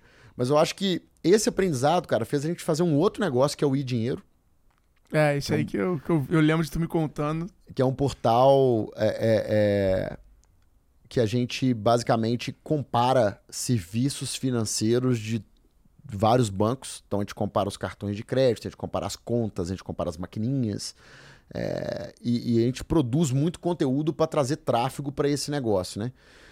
E a gente comprou essa marca e dinheiro, era um domínio que não estava disponível, mas eu achava o, dono, o domínio animal. É, a gente comprou essa marca, esse, esse domínio, montamos ali um blogzinho é, inicial, mas a estratégia que fez o Bi Dinheiro crescer foi uma estratégia baseada em aquisição de outros blogs. Então a gente comprava alguns é, é, blogs. Então, por exemplo, a gente comprou um blog chamado Conta em Banco. Tinha um puta tráfego, já tinha um faturamento ali com AdSense, e a gente trouxe tanto essas postagens ali para dentro do domínio e dinheiro, e para nossa surpresa, a gente não somente preservou o tráfego que ia para o conta em banco, mas a gente aumentou porque o domínio do dinheiro era mais forte. Era um domínio muito clicável ali uhum. nas primeiras buscas do Google, porque o melhor que conta em banco, é. Chama o que chama. É, e a gente começou a criar um, um, uma, uma, autoridade no domínio assim muito grande. E, e, o time, inclusive, que era uma pessoa só, é, tá no nosso time até hoje do dinheiro. É um product manager lá, um cara que mexe com produto. E tá indo super bem. O cara tá com a gente vestindo a camisa. E, e essa conta, pra galera que tá ouvindo a gente, essa matemática na hora que você começou, sempre foi olhando o CAC, sempre foi olhando o custo de aquisição de usuário? Ou também endereçava um pouco de awareness, de porra, iniciativa, de vamos fazer, vamos ter? Porra, em algum momento a gente consegue extrair mais valor disso aqui? É... A estratégia do Melios era, era para pensar em aquisição de usuários para o Melios. A parte do dinheiro a gente já enxerga como um business à parte. Hum... É um novo business, né? Inclusive, é, na Inglaterra, você encontra lá o Money Supermarket, que tem capital aberto e que só faz o que o dinheiro faz. Sensacional. Só que é um mercado muito maior, mais bem desenvolvido, e a gente acredita que no Brasil nós vamos chegar lá ainda. Então acho que é um business que pode ficar muito grande, tem crescido muito rápido, e a gente já fez outras aquisições. Né? Então a gente trouxe um site de calculadoras, né? Então, calculadora de 13 terceiro, calculadora de salário, sei lá, É engenharia de marketing, né? De acordo e com aí a gente trouxe né? esse blog para dentro também do nosso domínio e hoje a gente está talvez nas primeiras posições ali para todos os tipos de calculadora que você imaginar. É, e, e, aí e... você bota Melios ali ou não? Fica agnóstico. Boa, boa pergunta, é agnóstico. A nossa missão, cara, é, é, é mostrar para o usuário X que aquele produto é o melhor para ele. Então, por exemplo, ah, cartões de alta renda para bases de alta renda. O nosso não é o melhor. Então, e tudo time... bem. E tá tudo certo. É, é. O, o, o, time do dinheiro vai, vai falar fazer, quem é melhor. Vai fazer falar o, quais são os melhores. Talvez a gente nem vai estar na lista. Então eles são é uma empresa completamente independente. Não está dentro do Melios, não está dentro do Bentley. Tá, é uma empresa independente tocada ali pelo Lucas Tavares, que começou como estagiário ali no nosso negócio, hoje é o CEO lá do, do dinheiro É, e está indo super bem, cara. Eu acho que é um modelo que que inclusive é internacionalizável, dá pra gente levar aí para outros países, né, aqui da América Latina, para começar, etc. Já compraram o pessoal de milha? Que tá bombando, né, esse negócio de milha. Apesar de contra o modelo de negócio de você. É, o negócio de milha. Mas é, é que o, acredito que o persona que quer a milha é o mesmo cara que quer comprar bem, que quer desconto, que quer oportunidade. É, o, o, o cara de milha a gente, a gente usa muito estratégias no Melios para trazer esse cara. É, a gente não produz ainda muito conteúdo de milhas, porque a gente sente que o conteúdo de milhas ele ainda é mais consumido de produtores de conteúdo que vendem cursos para a pessoa aprender a usar as milhas, etc. A gente não vê muito ainda, é, a gente não viu até hoje muita oportunidade orgânica ali no Google, né? Que é o foco do, do, do e-dinheiro. Mas é legal pra caramba, cara. Eu, eu, você viu que eu falo, eu falo até animado de business é. que estão começando, né? Porque eu, eu, eu, gosto muito desse negócio do tirar do zero para um, né? Como que você mantém essa sua cabeça de, cara, crescimento que você tinha lá sem dinheiro, que você precisava ter muita criatividade? E assim, a gente vê que, que no, no fim do dia, o resultado de curto prazo desse tipo de iniciativa não vem. né? Principalmente para esse tipo de iniciativa como o dinheiro, ele demora para vir esse resultado, não é? Puta, fiz agora, coloquei o dinheiro ali no anúncio do dia para noite, o negócio já tá bombando, girando. É um negócio que vai demorar seis meses, um ano, um ano e pouco, porque, cara, tem a ver com você entender como o Google funciona, como o algoritmo de ranqueamento do Google funciona e tá bem ali, né? Como que você equilibra hoje é, tendo muito dinheiro em caixa, mas também tendo essa cabeça de, cara, bootstrapping, né? Do cara que começa ali sem dinheiro, que precisa ser criativo, que precisa criar todas essas coisas que no fim do dia, no longo prazo, fazem a sua empresa ser rentável, crescer com eficiência, ter um crescimento de longo prazo sustentável, né? Como que você equilibra essas, essas duas coisas, já que hoje você tem, né, desde o IPO e do follow-on, você tem muito dinheiro em caixa? Boa. Cara, a gente a gente nunca conseguiu, como Melios, levantar muito capital, né? Então a gente nunca teve muito dinheiro. Então a gente criou uma, uma, uma forma de olhar para o negócio que virou quase que uma fortaleza nossa ali, né? Que é de realmente não desperdiçar, né? Porque era o único momento que a gente desperdiçou, que foi no projeto das maquininhas, a gente quase quebrou a empresa, né? É, então a gente sempre teve esse espírito de primeiro, poxa, entender a trajetória que a bala vai fazer e e garantir que ela vai acertar ali o alvo, ou que seja perto do alvo, pelo menos, né? É, enquanto muitas companhias elas dão o tiro e depois sai correndo atrás da bala para ver onde que aquele negócio vai parar, né? E pode ser que não pare em lugar nenhum. Então, esse espírito continua conosco, mas ele veio se fortalecendo ao longo do tempo e ele passou a se fortalecer muito depois que a gente trouxe o André como nosso sócio lá em 2017. O André foi o cara, um cara que veio de consultoria, ele é o cara que fez a empresa de fato viver dados, assim, viver números, ser muito analítica é, e garantir que todo passo que a gente estava dada, que a gente estava para dar, estava metrificado e a gente sabia onde que a gente ia pisar, sabe? Então, depois que o André entrou, essa cultura que o Melios já tinha é, e depois do IPO, a gente começou a passar para as demais companhias e para todas as áreas do próprio Melios. Então isso nos deixa numa posição hoje onde que a gente consegue usar o nosso caixa de maneira mais inteligente. Talvez se a gente pegasse o, esses, eh, poxa, os 500 milhões que a gente tem em caixa hoje quase, é, lá em 2016, cara, poxa, provavelmente a gente não, não saberia aplicar esse dinheiro da melhor forma possível, assim, né? E hoje a gente, a gente sabe, a gente sabe muito bem ali o que a gente precisa fazer Aí quando a gente não sabe, a gente vai testando bem pequenininho até a gente descobrir ali até onde que, que vai ali aquele rio, né? Quão fundo é. E como que você lida com esse monte de empresas que você tem, é, né? Como você falou, puta, e dinheiro é uma, mas também tem a frente de cartões, com todas essas BUs diferentes, diferentes, é, diferentes ou até mesmo com as aquisições que fizeram agora, como o Bankley, entre outras. Aí, como, que, como que é o dia a dia? Elas ficam totalmente separadas, não ficam é o mesmo time? Tem uma estrutura de BU com, com é, time funcional em, em é, cruzando todas? Como que está hoje isso? É, em geral, são empresas independentes. Acho que teve uma empresa só que a gente absorveu por completo no Melios, que foi a Alter que a gente comprou para isso, para trazer esse time que mexia com cripto para virar uma BU de cripto no app do Melios, dentro Legal. do app do Melios. Legal. Mas as demais empresas, em geral, elas, elas têm vida própria. E, e a gente costuma ter, algumas delas a gente tem um conselho mensal, outras a gente tem um conselho trimestral. E não necessariamente eu participo de todos os conselhos. Então é um negócio que eu dou muita autonomia pro empreendedor. Né? Pro empreendedor. E eu permito que pessoas do time Melios, que eu sei que podem ajudar no desafio, sentem nesses conselhos e participem do dia a dia. Assim. Então, quase que, turma, vocês são muito bons no que vocês fazem aí, mas ajuda aquele camarada ali a, a, a ir mais rápido também, baseado em tudo que vocês aprenderam até hoje. Então, eu não gasto muito tempo com as demais companhias, meu foco é, é de fato o Melios, que é a maior empresa.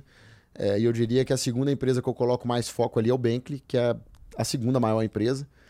E... Dá pra ver, o olhinho brilha, né? É, eu gosto muito, gosto muito ver, do time, gosto do negócio. É, mas, poxa, talvez a, a que eu. É igual, eu... é igual afiliado predileto. Mas a que eu acho mais legal aí, um hobby mesmo. Talvez no meu tempo vago eu vou até gastar mais tempo nisso do que andando de kart hoje. ou postando corrida com alguém. É, que é o Picodi, né? Que é a empresa gringa que a gente comprou. É, eu queria, eu queria perguntar como é que foi comprar a empresa da Polônia? Onde surgiu e como é que surgiu isso?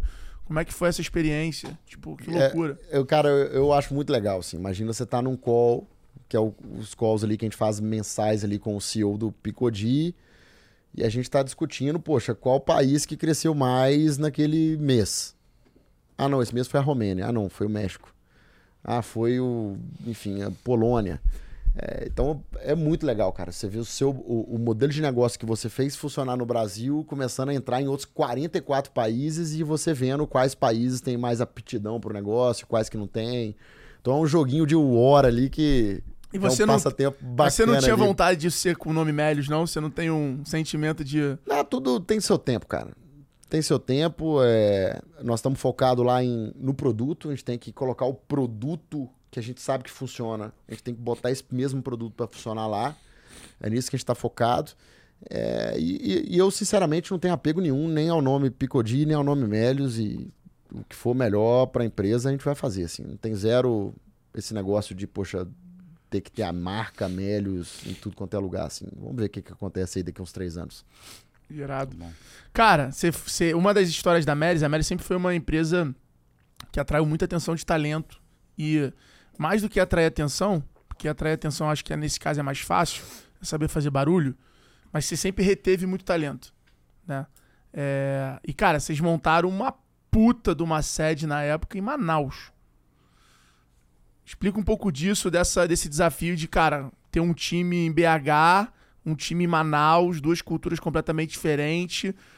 É, nem voo direto eu acho que tem. Eu, eu acabei não contando a história do como que a gente comprou a empresa gringa lá fora, né? Que talvez era É, a principal é. pergunta aí. Vou É. até voltar nisso, depois eu volto na. Cara, a gente. Era 2015 e nós estávamos super bem ali na busca orgânica ali para os termos que a gente queria, né? De Melios, trazendo muito tráfego qualificado para o nosso site aqui no Brasil. E um belo dia a gente começou a perder as primeiras posições no Google para uma empresa chamada Picodi. Falei, quem que são esses caras, cara? Roubando nossas primeiras posições aqui, etc. E aí eu fui ver que os caras eram poloneses, cara. E tava dando uma surra na gente no nosso país, cara. No Brasil, os caras estavam ranqueando melhor no Google do que o próprio Melios. Então, a primeira vez que eu tive contato com a marca deles foi em 2015. A gente acabou se recuperando, é, é, pegamos ali os rankings de volta, etc. Mas aquilo ficou gravado ali. E eu ia pra Copa, né? Eu fui pra Copa em 2018. E um pouco antes de eu ir pra Copa, eu mandei uma mensagem pro, pra turma lá do, do Picodi. Falei, ah, vou estar por aí e tal. O que vocês acham da gente bater um papo? Quero conhecer o escritório. Acabei fazendo um call antes, mas aí eu fui conheci eles lá do- durante a Copa. E, e aí começou um namoro, assim, de um eventual M&A que a gente não conseguiu botar de pé pré-IPO.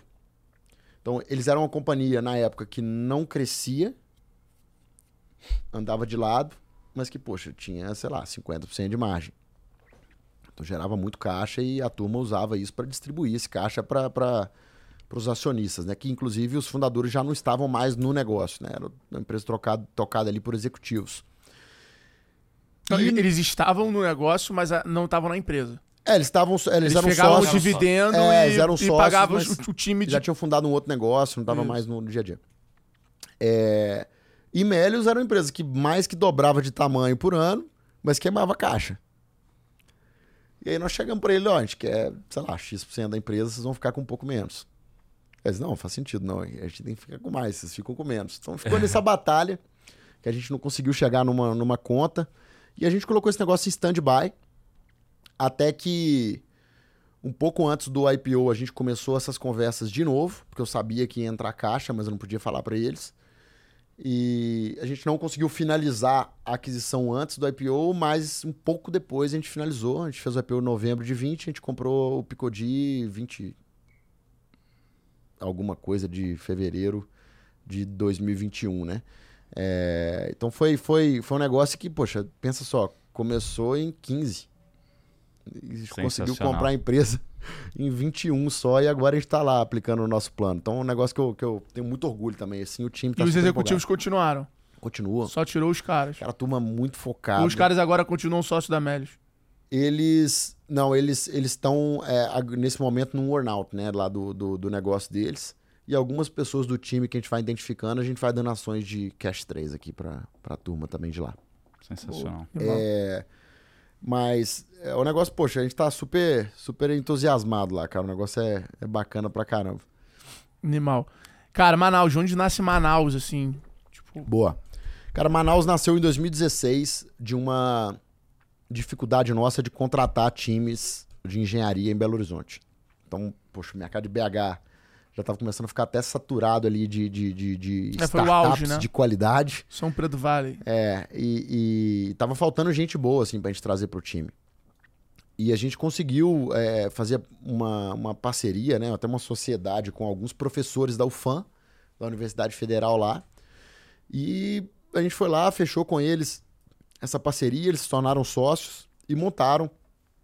Nós montamos, né, na, em uma semana ali, a gente alugou uma casa lá em Manaus e contratamos 13 pessoas. É, e aí começou ali o, a célula Mélios Manaus, né? Naquela época não tinha pandemia, então o trabalho remoto ainda não estava tão difundido como está hoje. Então a gente passou a ter essas duas sedes, que gerou muito aprendizado de trabalho, Remoto. de certa forma, remoto, né? Porque tinham times misturados aqui, alguns em BH, outros em, em, em Manaus. Mas hoje em dia, Manaus continua sendo uma fortaleza para nós, a gente tem muita gente lá em Manaus, mas hoje a gente está em 160 cidades, né? Então, depois que a pandemia aconteceu e a gente começou a contratar de uma forma diferente, a gente saiu dessa, dessa, dessa lógica ali de contratar só BH e só Manaus. Agora a gente está contratando tudo quanto é Queria que tu lugar. falasse aquela frase que tu falou no início, a gente tava batendo papo, do trade-off de home office versus contratar. É controverso, né? Assim, eu não acho que tem certo e errado. Para nós, a gente, a gente viu mais upside em poder contratar talentos de qualquer lugar, que é muito mais fácil você achar um talento em qualquer lugar do que somente em duas cidades, é, do que o downside, talvez, de você perder um pouco do dia a dia ali do time vivendo junto, é, ou de, do downside da pessoa não entregar o mesmo tanto que ela entregaria estando presencial, né? Que pode ter alguns que tenham performance pior. Então, acho que isso aqui faz parte do jogo e a gente vê mais benefício contratando alguém do interior, sei lá, cara, Mato Grosso, uma coisa que a gente jamais imaginou. E uma pessoa. E quais são os pilares boa. que você acha que tem na Melios hoje que faz você ter essa, esse downside e upside? Tipo assim, pô, a gente tem muita métrica, a gente tem sistema pra tudo, a gente tem governança, a gente tem. Quais são os elementos que te dão essa segurança de fazer dessa forma? a- o que me dá segurança é o nosso jeito de contratar. Então, o nosso processo de recrutamento é onde que a gente investe mais. A gente coloca, eu diria que 80% da cultura, cara, de qualquer empresa, ela, ela tá no recrutamento, que você não forma a cultura de alguém, você contrata alguém que tem a sua cultura e você mantém isso depois. É, Então, a gente investe muito nesse processo ali de recrutamento e a gente eu acho que particularmente a gente faz isso tão bem, cara, para acertar as pessoas que têm os mesmos valores que nós. A gente faz isso tão bem que depois que essa pessoa entra, o fato de estar longe, estar perto, vira um pouco. mero detalhe. Óbvio que encontrar, fazer encontros, né, promover um kickoff, né, do time ali, juntar todo o time numa mesma cidade, ou fazer encontros menores, né, o time do jurídico vai encontrar em BH, ou o time do sei lá, de, de, de infraestrutura, vai passar Black Friday junto, que vai acontecer isso agora. Então, isso é super legal E caro, né?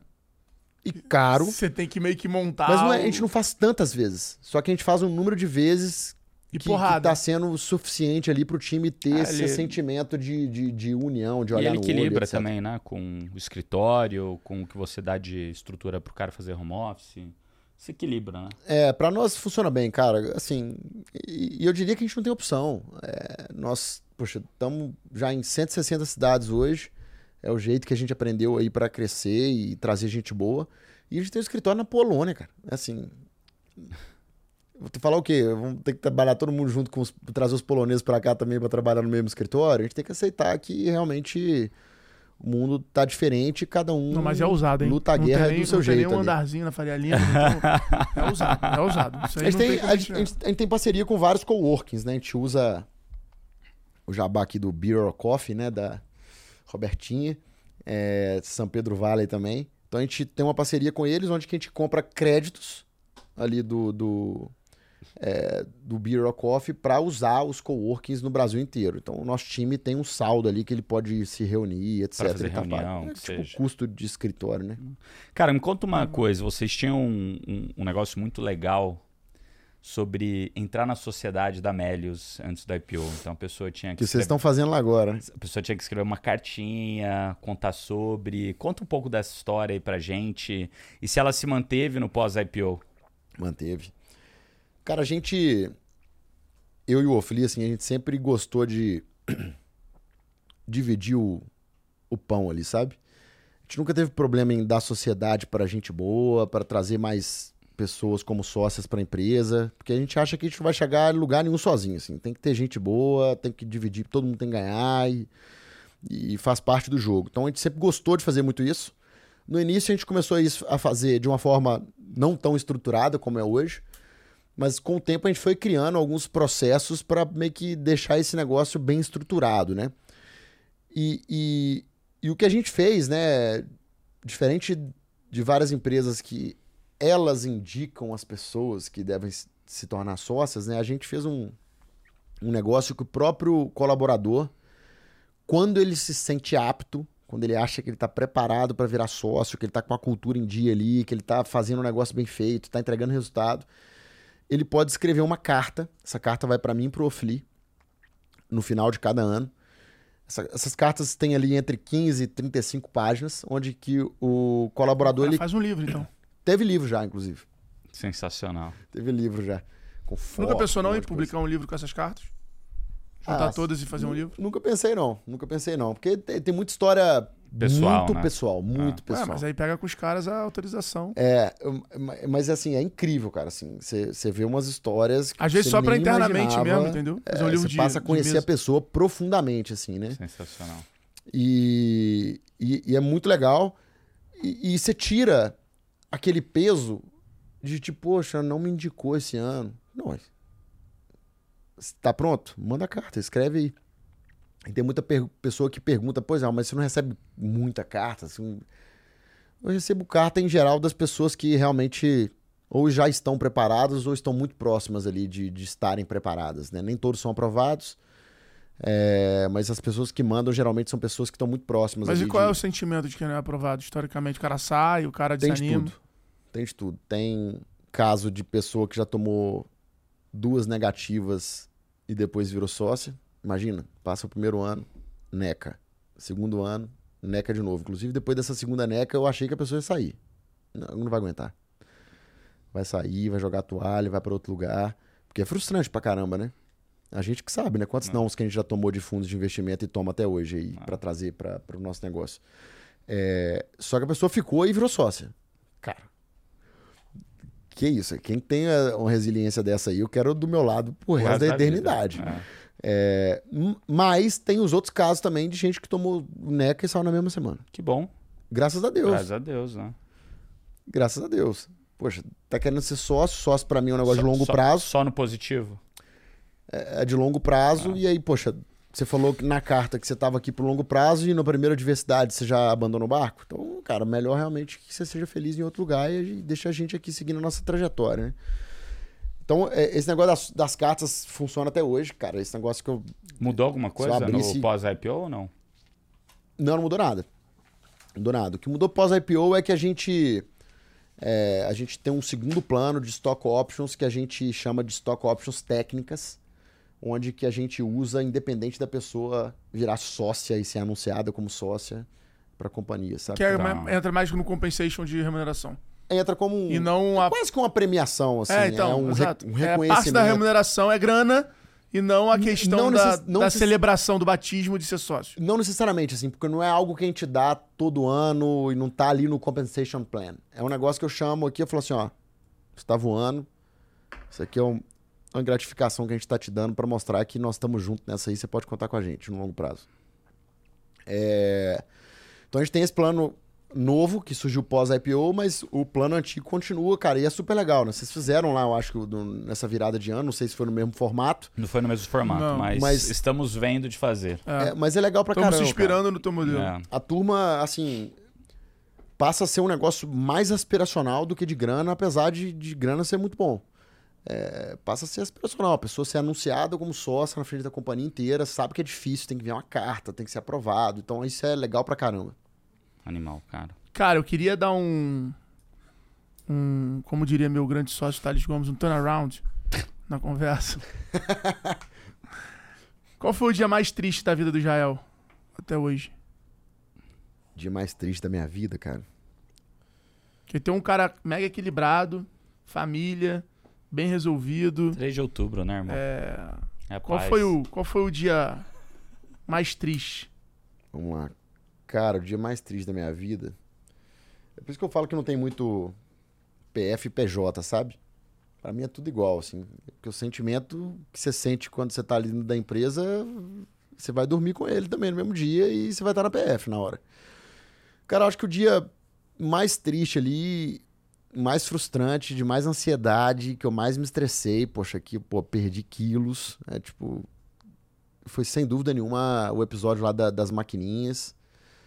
É, e eu ter que demitir, poxa, um time que eu havia acabado de contratar e que eu tinha tirado de bons empregos, de bons, enfim, boas empresas e, e que eu tava colocando na rua, né, no dia seguinte, assim. Então acho que esse foi o dia pra mim onde que eu vi que a minha palavra tem poder e poder pro mal, né? Porque a gente começou um negócio que eu convenci o time de, come- de começar e o negócio deu muito errado. Negócios podem dar errado, né? Mas eu acho que o jeito que a gente fez foi culpa nossa. O jeito que deu errado, a, magnitude do erro, né? Então foi um negócio bem, bem frustrante, sem dúvida nenhuma. assim, a primeira coisa que me veio na cabeça foi isso.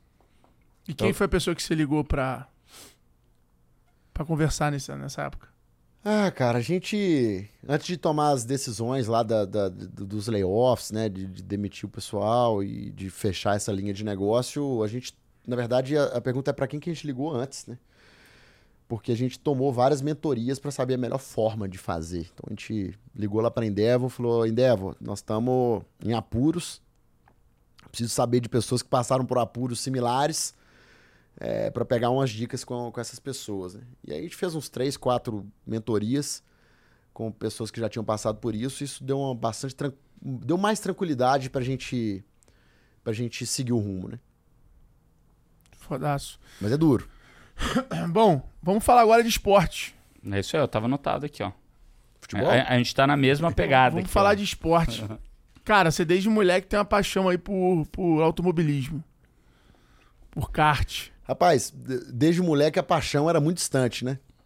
Porque eu tava lá morando em Valadares, não tinha lugar pra andar de kart, enfim, família não veio de automobilismo também, então eu só gostava de longe, né? Ficava desenhando kart no papel, né? Carro de corrida no papel.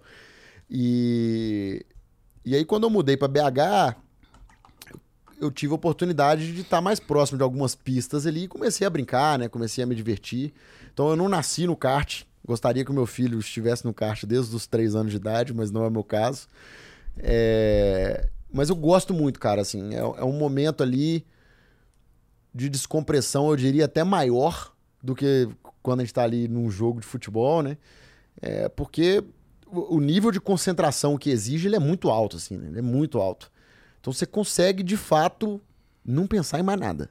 Não dá. Não tem, você não tem tempo para não pensar em nada. Você tem que estar focado na pista, no tempo de volta.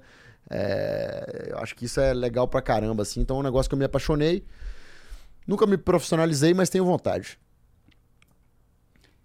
Ó, imagina. Jael Senna. é, mano, é isso. Mas é en- engraçado, né, cara? Assim, eu, eu vejo que um dos esportes que recentemente, mas não tão recentemente assim, que dá esse mesmo, essa mesma sensação de você não conseguir pensar mais nada é o kitesurf, né? Que a gente É. tem feito bastante junto, é que agora a gente já tá bom, né? Fora a adrenalina que você você tem mas- no corpo depois, né? Que Mas, cara, você tá ali só na quem água. sente sabe o tanto que é gostoso. né? Você tá ali na água, cara, principalmente fazendo downwind, cara, rápido pra caramba. Você tem que prestar muita atenção pra não fazer merda, pra não cair, pra não, não atravessar um curral de peixe. Cara, loucura, né, cara? É, Animal. É E, animal. e, e agora esse upgrade aí do kart Essa novidade pra, aí, pra, essa pra novidade. carros essa maiores? novidade. Conta pra gente. O carro vai ser rosa? Cara, pô, a- ainda, ainda não é, não tá cravado, né? Mas eu, eu tenho vontade de, de, de entrar num, num negócio mais estruturado. Não gosto de falar a palavra estruturado. É, mas eu, eu gosto. Eu, eu tenho vontade de entrar numa Porsche Cup, né? Esses campeonatos aí que. pô, Sorrisinho, crescendo- sorrisinho. Crescendo bastante. E aí eu tive a minha primeira experiência tem pouco tempo. Então eu nunca tinha é andado que num foi? carro grande em pista. Foi legal pra caramba. Foi muito legal. Achei mil vezes mais legal que o kart. Qual que é a grande diferença entre o carro grande e o kart? Cara, o, o- a, velo- a sensação de velocidade no kart é maior. Sério? Você tá mais perto da É, pista, o você não tem pro, né, cinto de segurança, você não tem. Você tem um vento batendo em você. Então é uma sensação ali de, de, de mais velocidade. Eu acho que é mais perto de uma Fórmula 1, uma parada mais ali no. É super No técnico asfalto também, ali, mas né? é, eu, eu não sei, cara. O carro. Eu, eu acho que o, o carro tem um glamour ali muito legal, cara. de Você tá com a turma nos boxes, com os mecânicos, com os outros pilotos e etc. É, e você tem que ter um controle, né? Eu acho que o nível de controle é, de diversas variáveis ali também, que, que, que é legal pra caramba. E eu, eu sinto que é um esporte que ele é mais seguro. Talvez hum, sejam os- ambos iguais, ou talvez seja mais perigoso, mas você tem uma sensação, por você estar dentro do carro, todo, Todo amarrado, protegido. Você tem uma sensação de ser mais seguro. Então eu, me senti mais à vontade dentro do carro do que no, No kart, kart. né? Mas o kart é paixão também, eu gosto muito.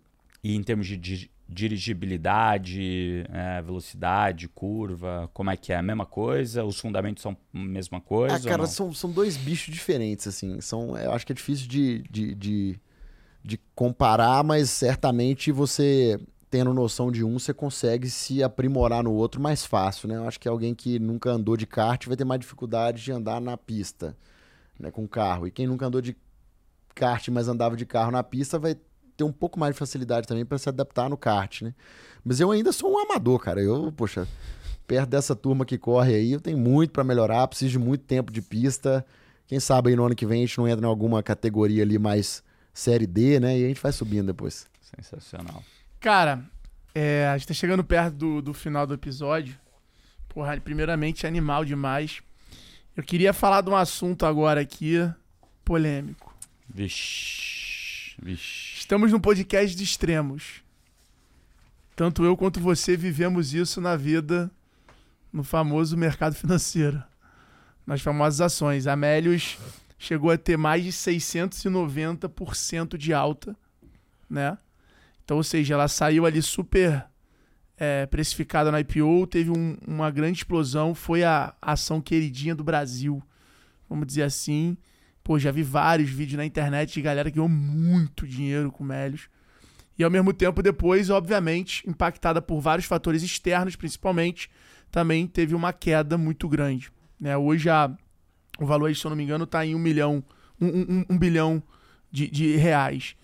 Queria que você falasse sobre esse sentimento para você, como founder, de alcançar talvez uma realização financeira que nem você sonhava, e de repente também ver essa mesma realização ser invertida por mais responsabilidade, como é que é a cobrança dos investidores, como é que é a cobrança do mercado, a relação com os funcionários que passaram a ver um número X e meses depois um número Y.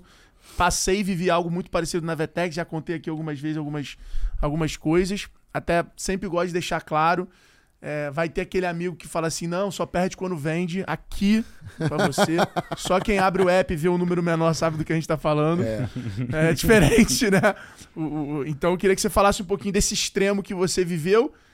E que acho que não só você viveu, né, cara? É um extremo onde eu, você, principalmente por estarmos expostos, a gente tá, tem uma vulnerabilidade gigante por ter essa exposição do nosso patrimônio em capital da nossa própria empresa. Então eu queria que você falasse um pouquinho sobre isso aí de Boa. sentimento, quando, a- quando você viu a parada caindo, como é que foi. Quero que a gente navegue nesse extremo aí do, em relação a esse assunto, que eu sei que é polêmico, tem coisa que você não pode falar, mas eu acho que pra galera que tá assistindo vale Não, muito a tranquilo. pena, porque Cara, do lado bom. A primeira coisa, eu não esperava o primeiro extremo, que foi o extremo da alta.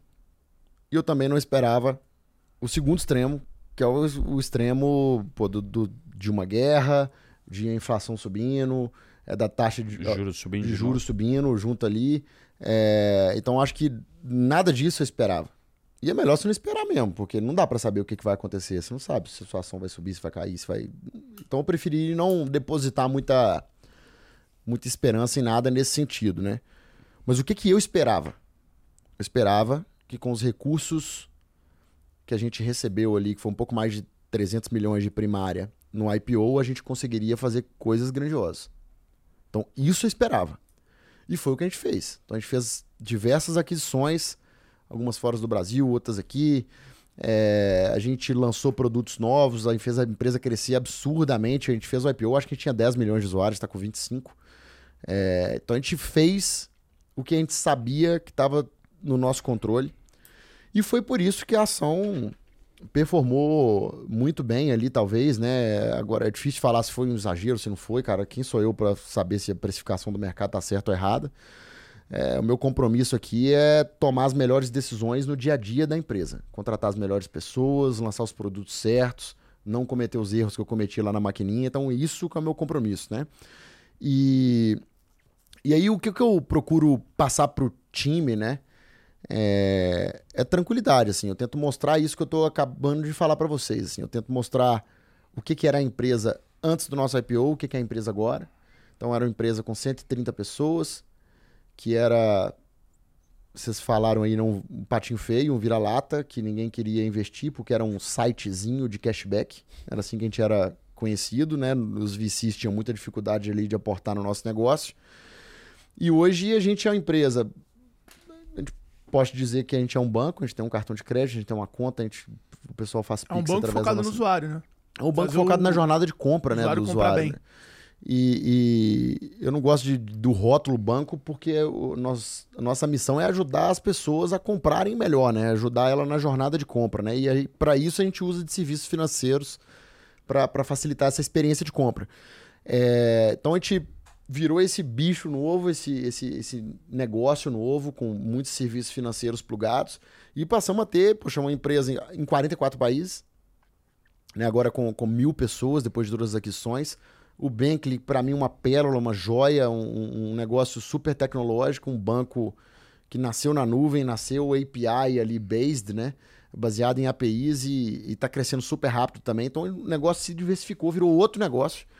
Se a gente fizesse um IPO agora, seria muito mais fácil do que foi fazer, fazer lá atrás. Então eu mostro isso pro time e mostro pro time o seguinte: time, nós temos aqui quase 500 milhões no caixa. A empresa nunca, que, nunca fomos de queimar muito caixa para crescer, a gente é sempre muito contido ali nos movimentos que a gente toma. Então a gente está numa situação super controlada, num momento difícil do mundo, onde que as empresas de tecnologia estão perdendo valor globalmente, né? É, por conta da taxa de juros, por conta de, de guerra, por conta de inflação, por conta de tudo que a gente está tá vendo por aí. Mas o mercado feito de ciclos, e isso eu aprendi muito cedo, né? Que eu vim do mercado financeiro.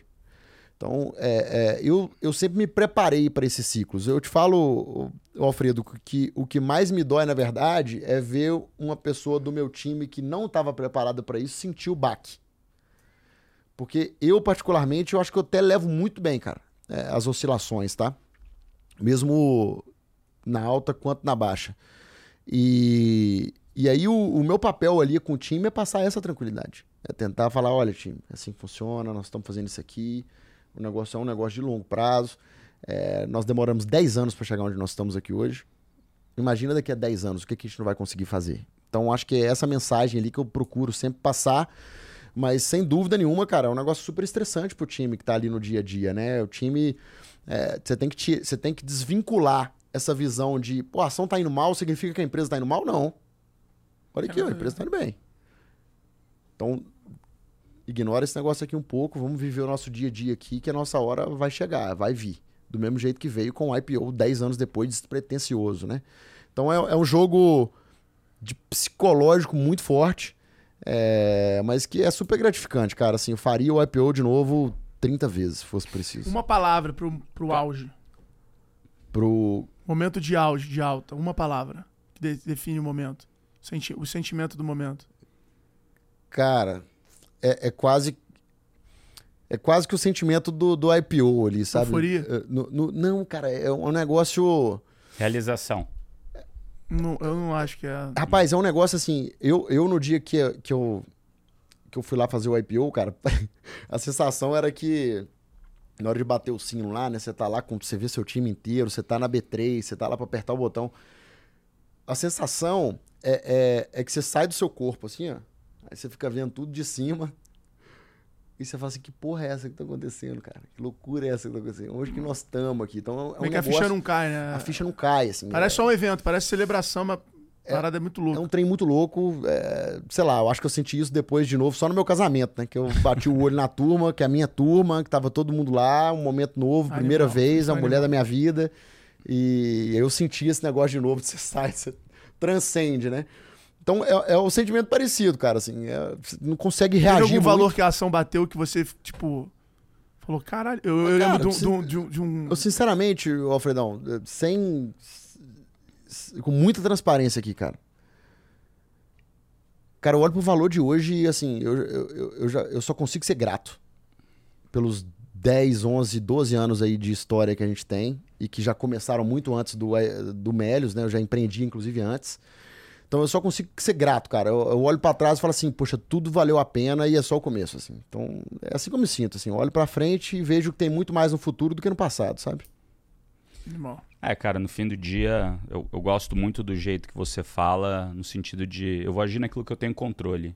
Tem outras coisas que eu não tenho controle. Se eu fizer o básico bem feito todo dia com disciplina, o resultado vai vir. Como, vi, como veio nesses 10 anos, né? E, e, cara, tem uma coisa muito louca de, de expectativa que o ser humano tem sobre si mesmo, que ele superestima aquilo que ele consegue fazer em um ano. Ele acha que ele consegue fazer muito mais do que ele de fato consegue fazer em um ano. Ele subestima o que ele consegue fazer em 10 anos. Então ele, ele não acha que ele é tão capaz de fazer tanto em 10 anos. E quando você olha pra trás, né? Que você fala, pô, sou grato pra caramba porque tá só no começo. E de fato, a gente é super novo aqui. Cara, a gente começou a empreender novo. E, e, e eu vejo, cara, assim, com, com a maioria das pessoas que está em sucesso, o que elas têm em comum é isso. São, cara, eu vou trabalhar naquilo que eu tenho controle hoje. Que se eu construir o fundamento bem feito, cara, tijolinho tijolinho, tijolinho a tijolinho, tijolinho a tijolinho, todo santo dia, fazendo bem, entendendo aquilo que eu errei, como que eu consigo melhorar, aquilo, putz, que eu, que eu não sabia que eu não sabia e aprendi. Cara, quando eu consigo ter uma visão melhor do campo de jogo e fazer isso, cara, com disciplina, o resultado vai vir independente do que tá acontecendo agora. E eu vejo isso que na tua vida é realidade em tudo, cara. Putz, no esporte, na academia, cara, no kart, no negócio, Carnaval. na Angélica, na decisão de, pô, vou casar. Foi muito parecido, cara. O meu foi igual. Eu encontrei a Amanda. Vai agora. Agora eu vai. falei, não, eu, eu cheguei em casa. O teu foi igual, mas ele com os gominhos a mais na barriga, né? Ah, não, esquece, né, irmão? Não, mas daí. Mais cabelo e mais gominho. É, pra mas daí é ficar- disciplina diferente, entendeu? Disciplina em outro lugar. Muito Você bom, vê a ação cara. todo dia? Senta no pra ver? Eu já, vi, eu já vi ações todo dia antes da minha existir, né? Imagina agora. Então, já eu sempre mexi, sempre gostei, no acho iPhone, quando você fantástico. bota pro lado aqui, vai a Meli, Cast 3. Vai, vai, tem que ir. Não tem como não ir, né? Tem que ir. É difícil. Eu também. Eu tento olhar só a cor, sabe? Quando você, você mesmo embaça a vista. Eu gosto, eu gosto, eu gosto de acompanhar. Você, você mesmo embaça a vista. Mas além de Melis, tem só- várias outras coisas que eu acompanho. Eu, em- em- Você investe cara, em bolsa, você gosta? Gosto, gosto. Mais Brasil ou global? Ah, de- tudo um pouco, assim. Tudo um pouco. Depende do momento, né? Você também gosta. Nós já pouco. discutimos muito isso aí. Um pouco. Melhor, quando tá, melhor quando tá subindo, né? Melhor quando tá subindo. Mas, cara, tem, tem um negócio fantástico assim, é, eu nunca tive, já tive, na verdade, tenho participação de uma empresa que a gente fez IPO, que foi da empresa da Canui, né? Mas muitas vezes, né, e tá tradada hoje lá, também caiu pra caramba. É, só que eu- Alemanha? na Alemanha. Só que eu vendi grande parte antes, né? É, do, do, do efeito do quando a gente fez o IPO. Então, putz, pra mim, se sobe ou desce perto do meu patrimônio total, não faz muita cosquinha. Então, não, não sinto essa dor que vocês se- sentem, né? Mas eu sempre tive o que a gente chama de ação de papel. Que ela é ação, tem o valor da empresa. Só que você não vê como dinheiro. Só que você não vê dinheiro, você não vê a liquidez daquilo, você não vê aquilo se materializar, que seja num dinheiro líquido na tua conta, que não tem muita diferença depois que você começa a ter dinheiro. Você tá com dinheiro líquido na conta, talvez é até pior do que você não tá com o dinheiro né, aplicado em alguma outra é, empresa, né? Então, do, do meu lado, assim, eu não tenho essa sensação que vocês têm de falar, putz, cara, olha a variação né, do patrimônio. É. Eu, eu sinto isso numa num pouquinho menor. Como que é pra você isso, cara? Você falou um pouco aqui, mas talvez você nunca abriu de verdade. o- Como que você se sente? Cara, mal. Eu acho assim, é, rola um pouco, você se questiona um pouco do, do seu conceito, que eu acho que é importante você ter um conceito na, na vida ali, você ter, você não pode conseguir ficar, você não pode, é, como é que eu vou explicar? Vou tentar explicar, mas você não pode simplesmente, ah, eu vou decidir quando acontecer. Eu senti falta, talvez, de eu ter um framework melhor de como diversificar, de como olhar para minha carteira de ativos como um todo. E que se eu tivesse isso de uma forma mais profissional, porque eu sempre fui o cara de trabalhar, de meter a mão na massa, de fazer dinheiro. Então eu nunca gastei muita energia administrando dinheiro. Nunca me preocupei muito com isso, ah, alocar tal. Sempre deixei no banco, sempre conferi. E sempre falei, cara, meu negócio é trabalhar, imóvel, eu tenho né? disposição, eu quero ir tal, papapá. Então, quando aconteceu essa parada, eu, eu me culpo, vamos dizer assim, pela a forma no qual eu avaliei a situação. E eu avaliei a situação de uma forma do ah, porra, não tenho meu apartamento, tenho imóvel, tenho patrimônio, tenho grana, tenho liquidez, acho que eu não preciso é, vender nada, sou um super pouquinho. comprado, acredito, etc e tal. E aí eu agi pela a minha emoção. Eu não agi pelo meu instinto, eu agi pela emoção. E é diferente o instinto e a emoção. E eu agi muito pela emoção, do sentido, ah, tô comprado, tal, não sei o que lá, blá, blá, blá. E aí eu deixei aquilo deixar um pouco turvo, um pouco embaçado. O outro lado, que era o quê? Porra, o, o mundo todo tava na máxima da máxima da máxima, mesmo tendo uma. Parecia que o mundo tava produzindo uma riqueza para tentar tirar o foco da maior crise da história do mundo de tudo, de pandemia, de pessoa, de governo, de guerra, de tudo mais. Então eu, eu, eu me deixei ficar cego pela, pelo lado positivo que estava acontecendo. E aí fiquei olhando aquilo e, e, e, se falava muito isso. Eu lembro do Mariano trocando uma ideia com a gente, falou, cara, é, vão ser quatro anos aqui que o mundo vai viver nessa maluquice. Isso vai acontecer, isso vai voltar. E eu falava isso, eu falei em várias entrevistas, podcast, falei, cara, quem conseguir da nossa geração captar valor nesse momento de alta, vai ficar muito rico. Por quê? Porque vai vir esse momento de baixa. E tanto eu falava isso pensando em quatro anos e olhando pro, porra, ano que vem eu vejo isso. Porra, daqui a seis meses eu vejo isso. Quando a ação bater tanto, eu vejo isso. E era uma porrada de IPO na fila. Aí falando. Só que de repente todo mundo tomou um truco. E aí tomou, todo mundo tomou um truco sem ter o zap na mão. E aí é estranho. Quando tá lá, o cara levanta e fala, ah, quá, quá, quá, quá, quá truco, pô. fala, porra, aí não. Aí não dá. Aí... A gente tinha que fazer um podcast jogando truco. Falei, aí, falei.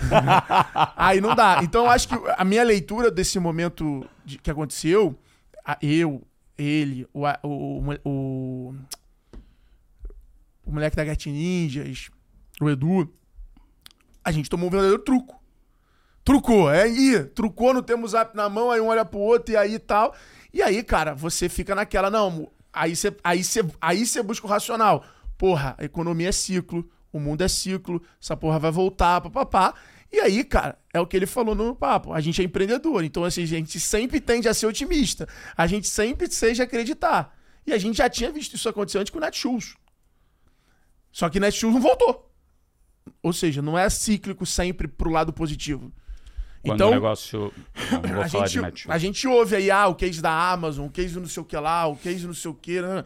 E aí eu acho que é muito o que ele falou. Aí você tem que voltar para um racional. E aí são nesses momentos que eu acho que você mais evolui. De você pensar assim, falar, fiz cagada, como eu faria diferente? Tá, mas agora como é que eu vou fazer? E aí você reconfigura os seus padrões. Então você fala, porra, beleza. Então quando chegar aqui, porra, não é agir pela emoção, instinto, ah, porque eu. Não. Dinheiro velho é dinheiro velho, dinheiro novo é dinheiro novo. Então aqui eu mudo a minha proporção, a minha proporção de risco. Aqui, e aí você começa a pô, realmente ter um plano. Porque, cara, não adianta nada você ter um plano e você não executar, não executar teu plano. Não. Entendeu? Então, esse é um ponto que eu que eu acredito.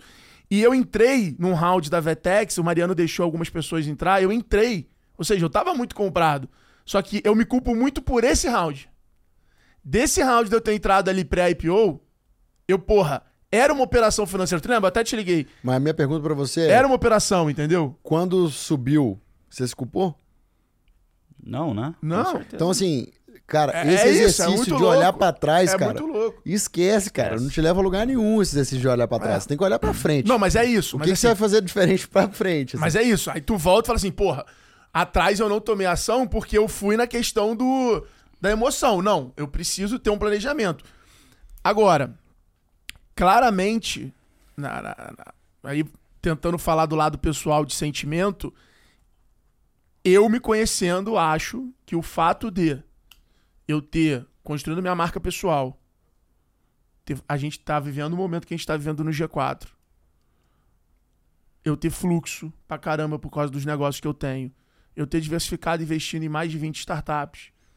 Eu acho que os imóveis que eu já investi, acho que as minhas decisões nos últimos cinco anos me colocaram numa plataforma ali de, de segurança, de patrimônio, que graças a Deus segurou a minha cabeça.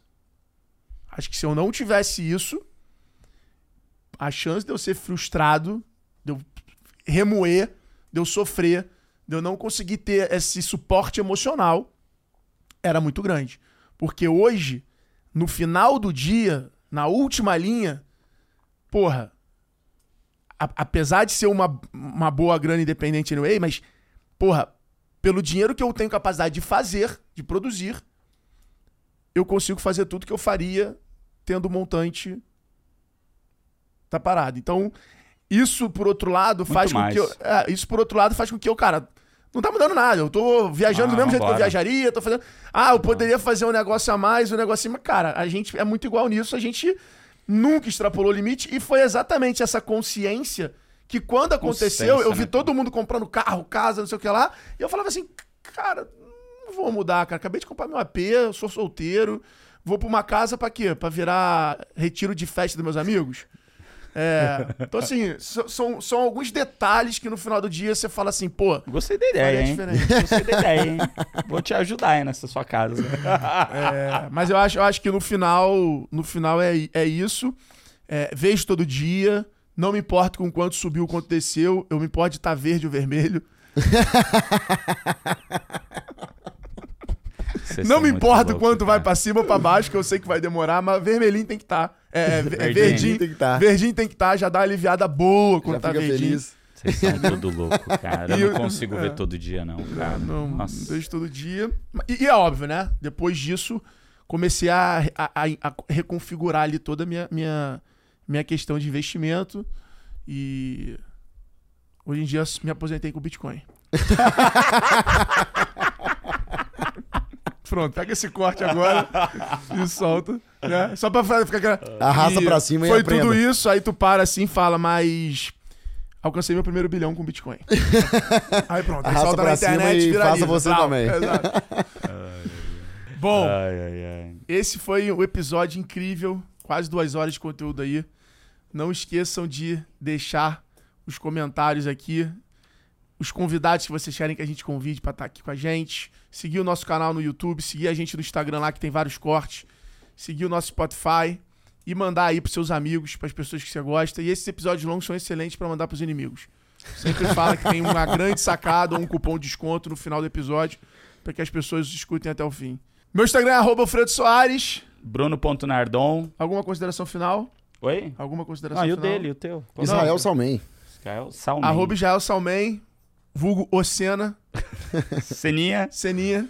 É, cara, você tem um livro. Fala do teu livro aí pra galera. Boa. Você escreveu pré-IPO, não foi? O nome foi durante. Foi Durante. durante, o processo ali de, de, de Então o IPO saiu meio que no livro também. É, foi, foi meio que durante. Aí o, o livro saiu em maio, né? O IPO foi em novembro. É, cara, o livro é a nossa definição pro que é empreender, né? O nome do livro. Empreender é a arte de se fuder todos os dias e não desistir. É, e é nessa máxima que a gente se abraça lá, se fudendo todos os dias, nunca desistindo. É, e no livro a gente, basicamente, a gente fala sobre tudo que deu errado. A gente fala de nada que deu certo. A gente só fala de coisa que deu errado e como que a gente contornou aquele problema e saiu melhor depois, né?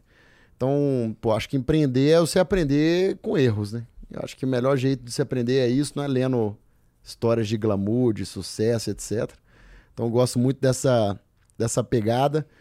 E no meu perfil lá tem um link de 100% de cashback para quem quiser Sensacional. Aí sim, pô, aí sim. comprar o livro e receber todo o dinheiro de volta. Muito bom. Considerações finais, vai lá, segue o Israel, compra o livro, que ele é foda.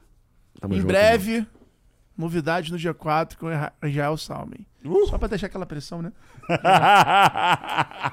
Já tá rolando o pitch aqui antes de, de Já, já começar. só botar aquela pressão. Você sabe que antes do IPO era pra ter rolado, né? Era. Era pra ter Chegou rolado. até gravar, né? Mas, Chegou até a gravar. mas chegou a hora. Agora vai. Vamos pegar amarrado aqui hoje. Agora, agora é igual o caso do dragão. A série já aconteceu, a gente vai contando. Galera, tamo junto. Bora vender. A gente se vê no próximo episódio Boa. aí. Valeu. Valeu. Boa.